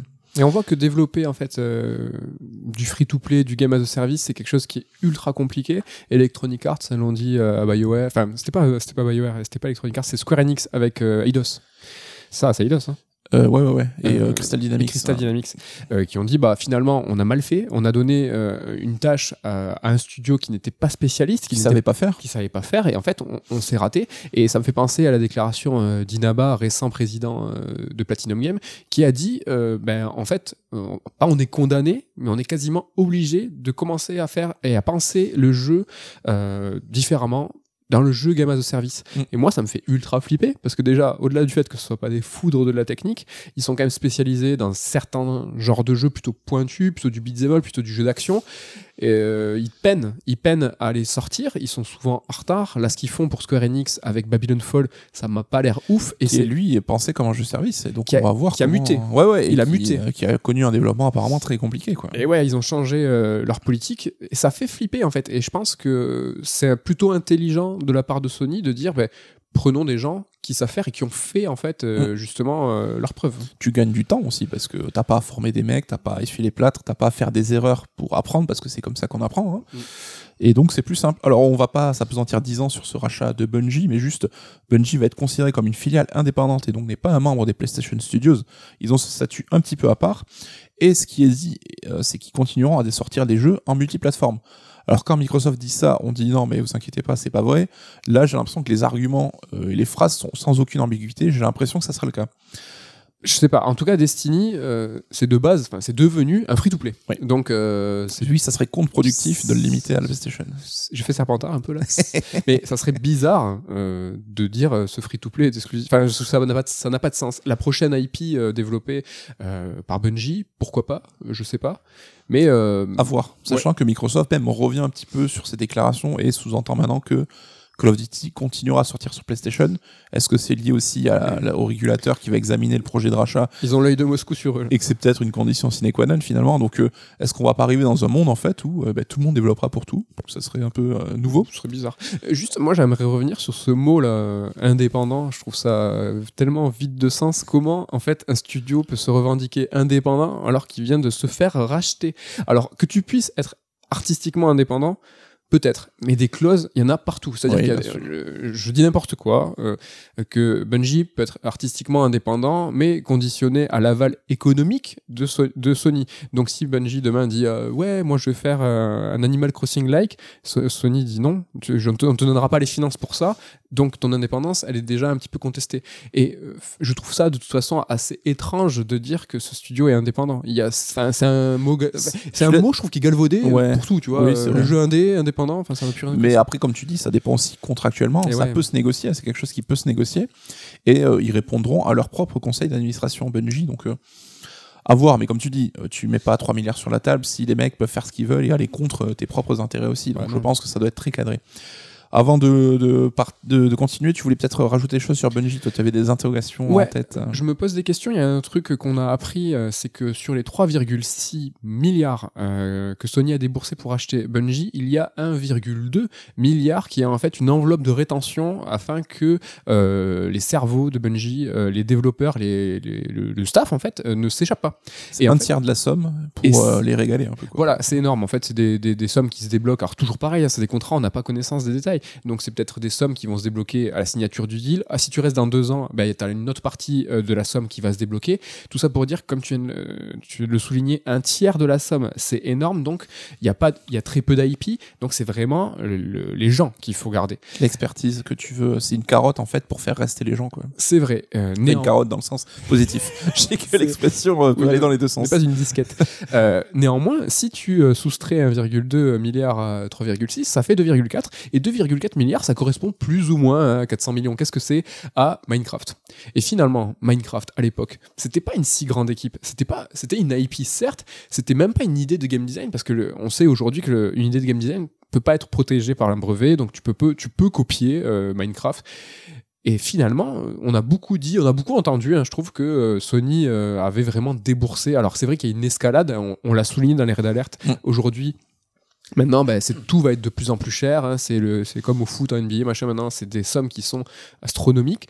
Mais finalement, 2,4 face à 2 milliards pour Minecraft, je trouve que là, la cohérence était un petit peu plus... Enfin, je trouve j'y vois une forme un petit peu de, de Minecraft, concordance. je pense que tu peux Oui, une communauté en fait. C'était qu'il y a Exact. un jeu qui avait une énorme audience et euh, bah, tu, tu te donnais un accès en fait à cette audience-là. Destiny, c'est le cas aussi. Destiny aujourd'hui euh, est vraiment ultra populaire depuis Ouais. qu'il est passé en free-to-play. Et euh, en off, hein, je te rends, euh, il faut rendre à César ce qui à César. Tu me disais oui, mais attention, les 2,4, 2,1, 1,2 milliards, pardon, 1,2 milliards euh, de rétention, bah, c'est peut-être quelque chose qui est réel pour chaque deal. C'est juste Oui. que là, on en a entendu parler C'est vrai. et peut-être que Après, c'est vrai que Microsoft, oh, sans dire qu'ils achètent pas d'expertise, parce qu'il y a évidemment des salariés super compétents chez Activision, chez euh, Bethesda, mais ils achetaient surtout un portfolio de licences pour euh, accroître bah, l'attractivité de leur Game Pass. Quoi. Donc c'est là vraiment qu'on voit un petit peu la différence de stratégie. Donc en plus de Bungie, hein, Sony avait euh, mis au point plusieurs deals pour s'assurer des jeux multijoueurs. Donc on- il y a des partenariats avec Haven, la société de Jed Raymond. On n'est pas encore sûr là, si ça sera du solo, du multi ou quelque chose un peu entre les deux. Mais il y avait aussi la- les partenariats avec Fireworks Studio, donc des anciens de Bungie, et Deviation Games, des anciens de Treyarch. Là, Oui. c'est sûr, c'est pour du jeu multi, du jeu service, euh, à n'en pas douter. Ouais. Si bien d'ailleurs que bah, Sony a confirmé que d'ici euh, 2026, hein, il prévoyait de sortir 10 jeux services sur, euh, sur l'écosystème PlayStation. Donc on voit que voilà, l'objectif, bah, c'est de s'octroyer ces modèles de jeux qui ont des monétis- monétisations à longue durée, ce qui à, à l'heure actuelle leur faisait quand même un petit peu défaut. Quoi. Carrément. Et en tout cas, sur ce qui est de la stratégie, tu l'as dit tout à l'heure, ils vont miser sur leur, force, sur leur force pardon, sur les gros jeux solo narratifs. Euh, néanmoins, en termes stratégiques, c'est intéressant de se dire ben, est-ce que tu vas renforcer là où tu es bon ou est-ce que tu, tu vas pallier à euh, là où tu es nul Make sense, quoi. Ben ouais, et là, pour le coup, ben, ils ont juste dit ben, j'ai l'impression qu'ils vont faire un peu des deux. Oui, C'est-à-dire que. on veut être fort sur le solo, on l'est déjà, et on veut être fort sur le multi pour contenter un peu tout le monde. C'est euh, d'une logique assez implacable. Ouais, carrément. Troisième axe, euh, la VR, parce que Sony lâche pas l'affaire. hein. Je te vois lever les yeux au ciel. Ouais, je suis dégoûté, je suis pas vert. On se rend compte, bah, il y a eu le, le rachat de Firesprite, hein, qui sont déjà au charbon sur un jeu VR. Bah, le but, ça reste quand même pour Sony de continuer d'innover hein, et dans ce secteur qui reste potentiellement euh, vecteur d'une croissance euh, qui, qui est encore réelle. hein. donc euh, la VR, ça existe encore. On voit que il y a des gros gros bonnets qui ont investi dedans, donc c'est pas pour rien. Ça reste un pari quand même. Ça, reste, un pari, mais ils seront prêts si euh, le pari se concrétise. Donc ça reste plutôt euh, prévoyant. Mais bon, la R&D, enfin tout ce qui est recherche et développement euh, sur des technos où tout le monde n'est pas dessus. Par exemple, Microsoft, hein, ils ont décidé de dire non. Ouais. Peut-être qu'ils feront de la VR, peut-être en qu'ils marque blanche. Peut-être en marque blanche. ouais. Tu vois, ils vont peut-être racheter des technos, etc., etc. Mais Microsoft ne va pas y aller in-house, en interne. C'est un vrai pari, je trouve, d'investissement. Ce qu'il faut pas oublier, c'est qu'on parle de ce fameux métaverse hein, qui serait le futur doré pour plein de gens. Alors nous, on n'est pas forcément là à y croire, mais Sony avait déjà été précurseur là-dessus avec son PlayStation Home. Ils ont, je pense que là où tu le ressors aujourd'hui euh, presque clé en main, ben, ça reste plus pertinent que là où c'était sorti à l'époque. Et euh, le VR devient un véhicule pour ce métaverse. Là aussi, encore une fois, peut-être que ça aboutira pas forcément, mais au moins ils sont prêts. Ouais. Moi, je serais intéressé de savoir si, euh, par exemple, leur studio interne euh, à Sony, donc euh, les first party, on a cru comprendre en fait qu'ils avaient un peu mandaté, par exemple Naughty Dog, euh, sur euh, du jeu multi. Est-ce que c'était du jeu en ligne? On ne sait pas. Est-ce que c'était une volonté de Sony de dire, ah, on va les faire, euh, on va faire ces jeux-là par nos par nos bijoux, c'est-à-dire euh, bah, Naughty Dog, Santa Monica, bon qui est sur God of War, mais tu vois ce que je veux dire, c'est qu'ils ont dit, allez, on va le développer en interne. Et est-ce qu'ils vont rechanger le braquet? Tu vois maintenant qu'ils vont avoir des studios spécialistes, ils vont dire, bah attendez, Naughty Dog, laissez tomber là votre truc, continuez à faire ce que vous voulez, peut-être euh, Last of Us 3, votre nouvelle Mhm. IP. Ça, je suis je suis intéressé parce que moi, si Naughty Dog demain fait un jeu multi free-to-play en VR, je vois, je, veux voir flou dans tous les cas, dans tous les sens du terme. quoi. Alors là, on peut faire que des, des- des déductions, hein, on n'a aucune piste là-dessus, mais j'ai l'impression que c'était un souhait de Naughty Dog d'aller sur ce versant-là. Peut-être. ouais. Il avait fait avec le premier Last of Us, il avait fait avec Uncharted. Alors je sais plus c'était le 3, je crois qu'il y avait un mode euh, multi. Oui, le multi, ouais. Donc je pense qu'ils avaient envie d'aller là-dessus, que ça n'a pas été imposé et qu'on va pas leur dire non mais arrêtez tout, on va filer le bébé à quelqu'un d'autre. Peut-être qu'ils partageront l'expérience, mais Ouais. j'y reviendrai juste après là-dessus. Le dernier axe, bah, c'est un peu la synergie autour de bah, tout ça. Donc euh, l'idée c'est de mu- mutualiser donc toutes tes compétences et toutes tes licences entre les studios. Je viens de le dire, c'est-à-dire que le multi de Last of Us peut-être qui restera chez Naughty Dog, mais avec l'expertise d'un studio en renfort en plus. Et euh, c'est d'ouvrir ces licences et de les porter bah, de la console au PC jusqu'au mobile, donc euh, sur tout le pan de, jeux vidéo possible, mais aussi à la télé et au cinéma, parce que Sony, bah, ça reste aussi un groupe de divertissement global. On voit qu'il y a Uncharted qui arrive au ciné, il y a des séries sur euh, Twisted Metal en production, et on, on sait que bah, c'est l'une des choses qui a certainement plu à Bungie, qui voulait aussi développer son univers en transmédia. Donc là, le but, c'est clairement de faire connaître tes licences à un plus grand public. Le mec qui va voir Uncharted au ciné, bah, il va peut-être avoir envie d'acheter le jeu. Le joueur d'Uncharted, il aura peut-être envie d'aller au ciné voir le film. Donc c'est mutualiser un peu tout ça, toutes ces IP, toutes ces forces créatives, et euh, d'étendre, euh, de les rendre accessibles au plus grand nombre. Quoi. Et tout le monde y met un doigt, hein, tu vois. Halo, euh, ça arrive, hein, il y, a, il y a la série, il y a tout. Sur le principe de mutualiser, j'ai pas l'impression que ça soit super bien vu. Par exemple, tu vois, euh, Rockstar fait ça depuis maintenant des années et des années, où en fait, tu sais plus trop qui développe quoi. T'as le, t'as deux jeux gros Rockstar qui sont en cours. Mm. Euh, c'est ouf même de se dire que tu vois le- les remasters de GTA 3 San Andreas, c'était externalisé, tu vois. Ils ont non les studios qui leur appartient, ils sont vraiment en train de développer euh, le prochain gros jeu et tu sais pas qui fait quoi. Il y a un autre éditeur qui fait beaucoup ça et c'est pour ça que je dis que c'est un peu mal vu, ben c'est Ubisoft en fait. C'est qu'Ubisoft, ils ont vraiment une politique de euh, ils ont des- des studios de par le monde et en fait, ils vont jouer avec les forces, les disponibilités de chacun. Alors, j'ai vraiment pas les détails mais on sait que voilà, ils vont mutualiser. T'as alors, le staff roll des jeux Ubisoft, c'est c'est 20 minutes Ouais. et euh, en fait tout le monde est tout le monde est impliqué quoi. Oui, mais après on aime ou on n'aime pas les jeux Ubisoft, mais ça reste une société qui est capable de produire 3-4 open world gigantesques presque tous les ans. Ça reste une performance euh, humaine, je trouve, assez dingue. Quoi. Ouais. J'aimerais bien aussi avoir des, des confirmations. On, on entend et lit beaucoup aussi euh, sur ces gros rachats, Microsoft ou Sony, qu'il va y avoir en fait euh, des pertes d'emplois. C'est-à-dire que il y, a, Ouais. il y a des sociétés qui vont se rassembler et donc du coup il va y avoir Des deux doublons, postes, quoi. des doublons. Mais en fait j'ai l'impression que c'est le contraire. Et à l'image de justement de Ubisoft.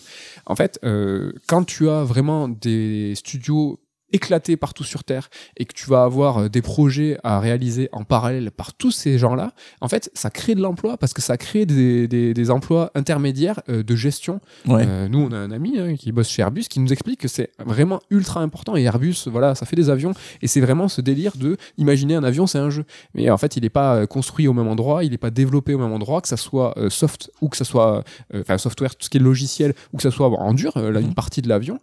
Et tout ça, en fait, il faut les, co- les coordonner. Et il y a extrêmement et vraiment beaucoup, beaucoup de gens qui sont là uniquement pour la coordination. Et Ouais. quand tu, quand tu rachètes, je dis n'importe quoi, enfin, quand tu rachètes Bethesda, par exemple, ou que tu rachètes, euh, euh, attends, c'est qui qu'ils ont racheté? Activision. Activision Blizzard King. Mais en fait, euh, laisse tomber, comment tu fais pour coordonner? Il n'y a pas un mec qui va gueuler très fort en disant Bon, on va plutôt faire ça. Enfin, Et bon, les RH Microsoft vous occupez de tous les autres mais studios. t'imagines, enfin, moi j'ai la fièvre rien que d'imaginer, il va falloir mettre tout le monde euh, au pas. Mm. C'est un truc de ouf. Donc, Mais euh, l'exemple de l'avion est, est bien trouvé parce que les jeux d'aujourd'hui, ça devient des chantiers colossaux et qui sont plus gérables pour un seul studio en fait. Ouais. Quoi. c'est ça, c'est Là, on exactement a ça. atteint un niveau. Mais quand je parlais de mutualiser, c'est également, tu vois, bah, ta licence Uncharted qui est, je sais pas, la perle de tes AAA console de salon, bah, ça sera peut-être un jeu mobile développé par un autre studio pour avoir l'attrait de la licence sur mobile. Bah, ça sera peut-être, voilà, c'est cette manière un peu de mélanger. Là, on, on a un, jeu VR qui sera lié à Horizon. Tu vois, c'est de pouvoir mutualiser là-dessus parce que souvent les rachats qu'ont fait Sony, bah, c'est pas juste pour un de ces points spécifiques, mais ils couvrent deux voire trois de ces axes de stratégie. Donc tu as Firesprite donc qui est qui dev, euh, qui va développer certainement des gros jeux, on parle, qui serait à la tête du, du développement de Twisted Metal, Oui. mais qui vont également développer bah, le Horizon Call of the Mountain en VR en collaboration avec euh, Guerrilla. Ouais. Et t'as par exemple Nixes qui est un spécialiste des portages PC, donc qui peut ramener tous les gros jeux PlayStation sur PC, comme on voit qu'ils sont en train de le faire, mais qui est aussi un studio de co-développement qui pourra aider sur euh, la création de ces AAA. Donc c'est des, des trucs assez malins, des achats assez malins, parce que ça couvre pas qu'un besoin, ça en couvre plusieurs, et ça je trouve que c'est la meilleure option euh, là, dans ces cas-là. Quoi. Ouais. Et ça établit une stratégie qui est finalement en fait devient classique. hein. On vous rabâche les trois piliers du jeu moderne, hein, euh, flow, qualité de vie et monde ouvert. Mais tu nous en as parlé dans de nombreux Red Alert, Nico, c'est que aujourd'hui, quand tu as une franchise, il faut la décliner encore une fois sur trois piliers. hein. C'est c'est pas, c'est comme ça. Triple A, freemium et euh, jeu mobile. Jeu mobile. Et en fait, ben, c'est peut-être ce qui va aussi euh, être le, le destin de plusieurs franchises Sony quoi, et Microsoft. Ça me paraît assez inéluctable là-dessus. quoi. Maintenant, voilà, on a fait un peu le point de la stratégie euh, Sony. Euh, Qu'est-ce qu'on peut imaginer pour le futur?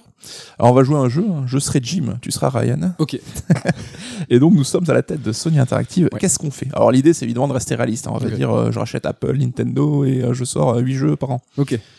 Donc, je vais te proposer des axes de- d'évolution. Tu vas me dire si tu es d'accord ou pas. Ok. Donc, bah, déjà, poursuivre sur ses forces, capitaliser là-dessus, continuer à faire des, des, des jeux AAA premium.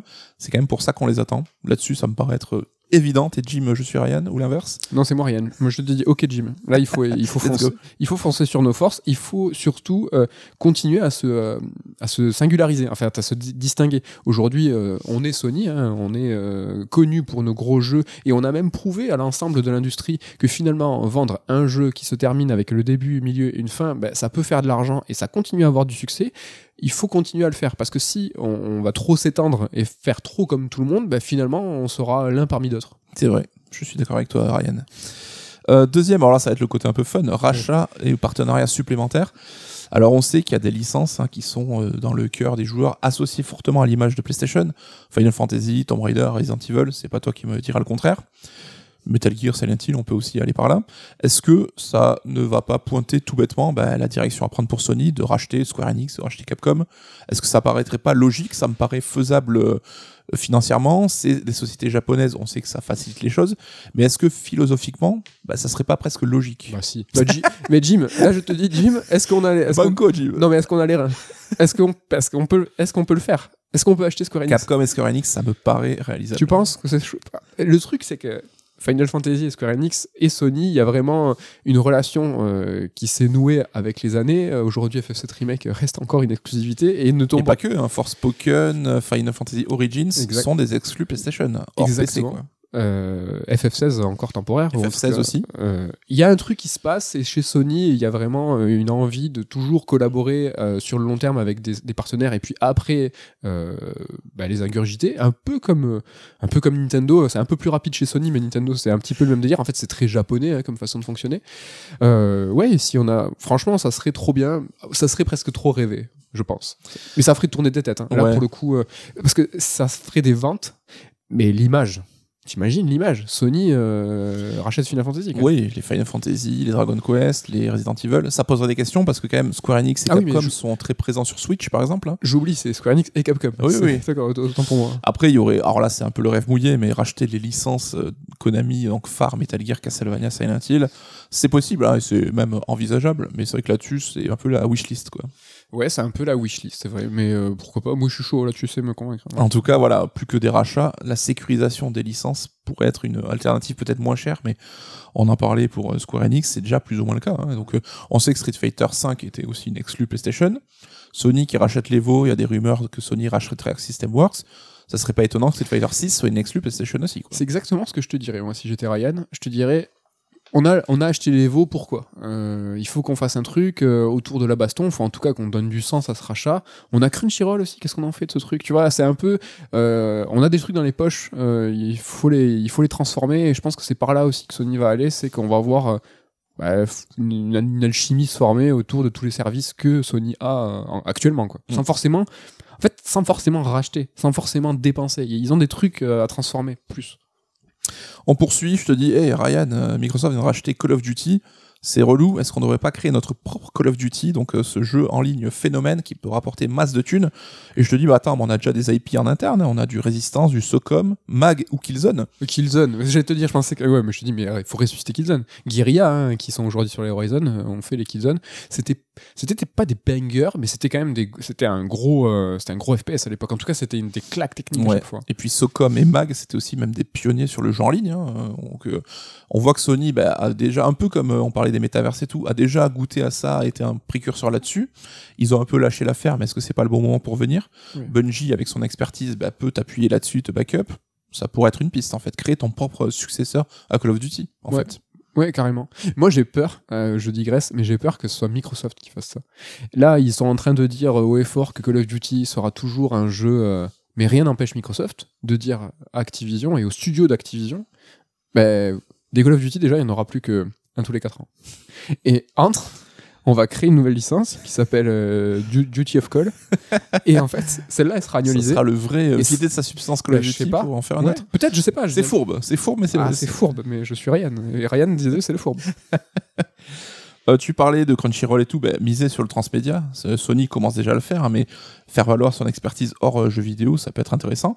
Là encore, c'est quelque chose qu'ils avaient testé et je pense qu'il a été un petit peu oublié, mais il y avait une série télévisée dans Powers qui est adaptée d'un comics de Brian Michael Bendis et qui était euh, diffusée sur PlayStation Network en fait. C'était une série unique, euh, enfin dédiée au PlayStation Ex- exclusive. Ok. Donc là aussi, pourquoi pas revenir là-dessus? Tu l'as parlé Crunchyroll sur les animés, il y a moyen. Ils ont fait des tests, tu sais, en Pologne, je sais plus, c'était euh, exactement en Europe. Mm. Euh, il y a, j'ai plus entendu de nouvelles sur euh, de la VOD, de. d'avoir un sort de Netflix avec les productions ciné de Sony, Sony Pictures, ouais. Mm. Ça, c'est en tout cas une option, je pense, qui sera, qui sera explorée. Mm, mm. Alors là aussi, je sais que tu vas me dire oui direct, Ryan, hein, mais euh, jouer encore plus sur le passif, alors le passif, sur l'héritage Ouais. et la nostalgie autour de la marque PlayStation avec euh, l'héritage rétro gaming.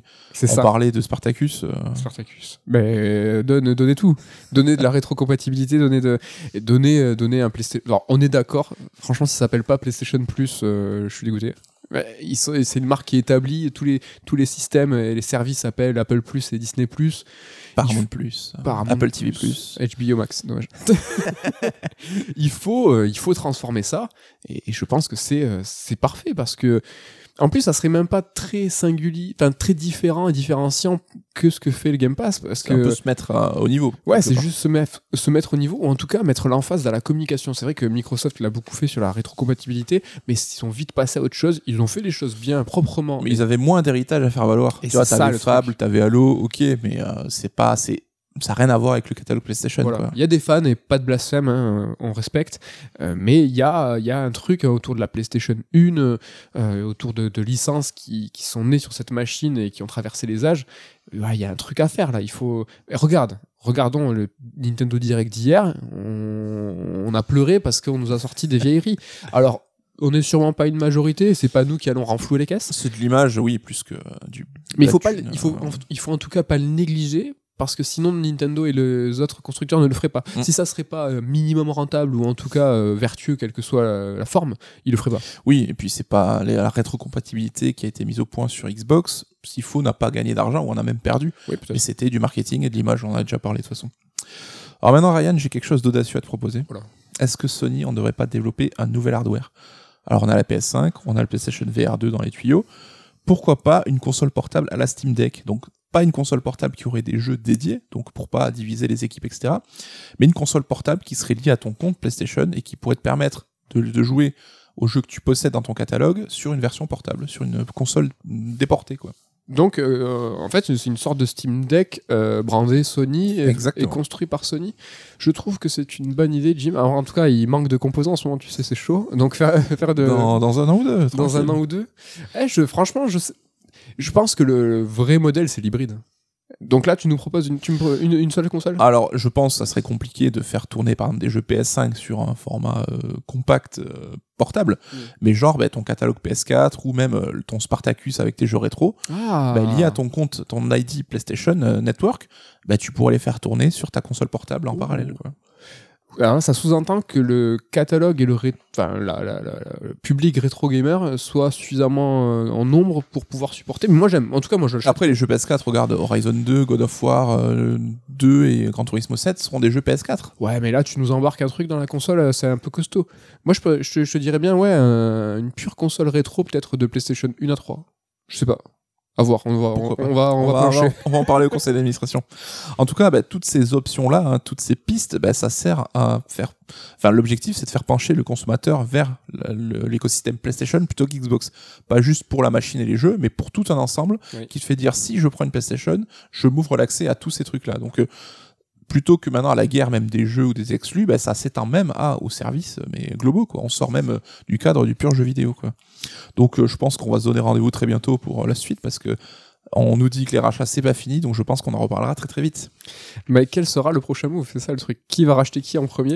Ouais. En tout cas, c'est excitant, c'est chouette. euh, Il y a de l'actu euh, toutes les semaines. C'était une grosse émission aujourd'hui. hein. oui, Euh, une heure et demie, c'est un peu à l'ancienne. Il y a un peu, un peu à l'ancienne, il y a eu des gros débats, des sujets de l'actu et du rétro. Euh, ça faisait plaisir. Qu'est-ce que tu nous réserves pour la semaine prochaine? Oh, est-ce que je ne vais pas vous parler de Lost Judgment? Que je vous promets depuis trois semaines qui, En tout cas, qui y croit ici? Je ne sais pas. Mais tu, tu, tu penses là, t'es sûr? Parce je, a- ah, je pense qu'il y a moyen, sauf s'il n'y a pas un nouveau rachat de ouf d'ici là. Ah là là, l'actu dictera. Alors, ça sera peut-être pas un raid alerte. Où sera l'alerte? Parce que la semaine prochaine, je vous. Moi, je vais vous proposer de parler de Horizon premier du nom dans cette euh, chronique rubrique un peu euh, mise à jour. En fait, Euh, le 2 va sortir, donc là, on va tous se mettre à niveau sur qu'est-ce que qu'est-ce qu'était Horizon 1, le scénario, pourquoi, comment. Si vous n'avez pas fait le 1, bah, à la fin du prochain raid alerte, vous serez chaud pour faire le 2 dans tous les cas. Voilà, donc ça sera le chill alerte, pas d'alerte du tout la semaine Ouais, prochaine, je sais ça sera du rétro. Ou pas raid, on va changer de couleur quand, Yellow alert. ouais, quand ça sera un petit peu plus tranquille. L'occasion pour nous de vous remercier tous chaudement. hein, vous êtes toujours plus à nous écouter, ça nous fait super plaisir.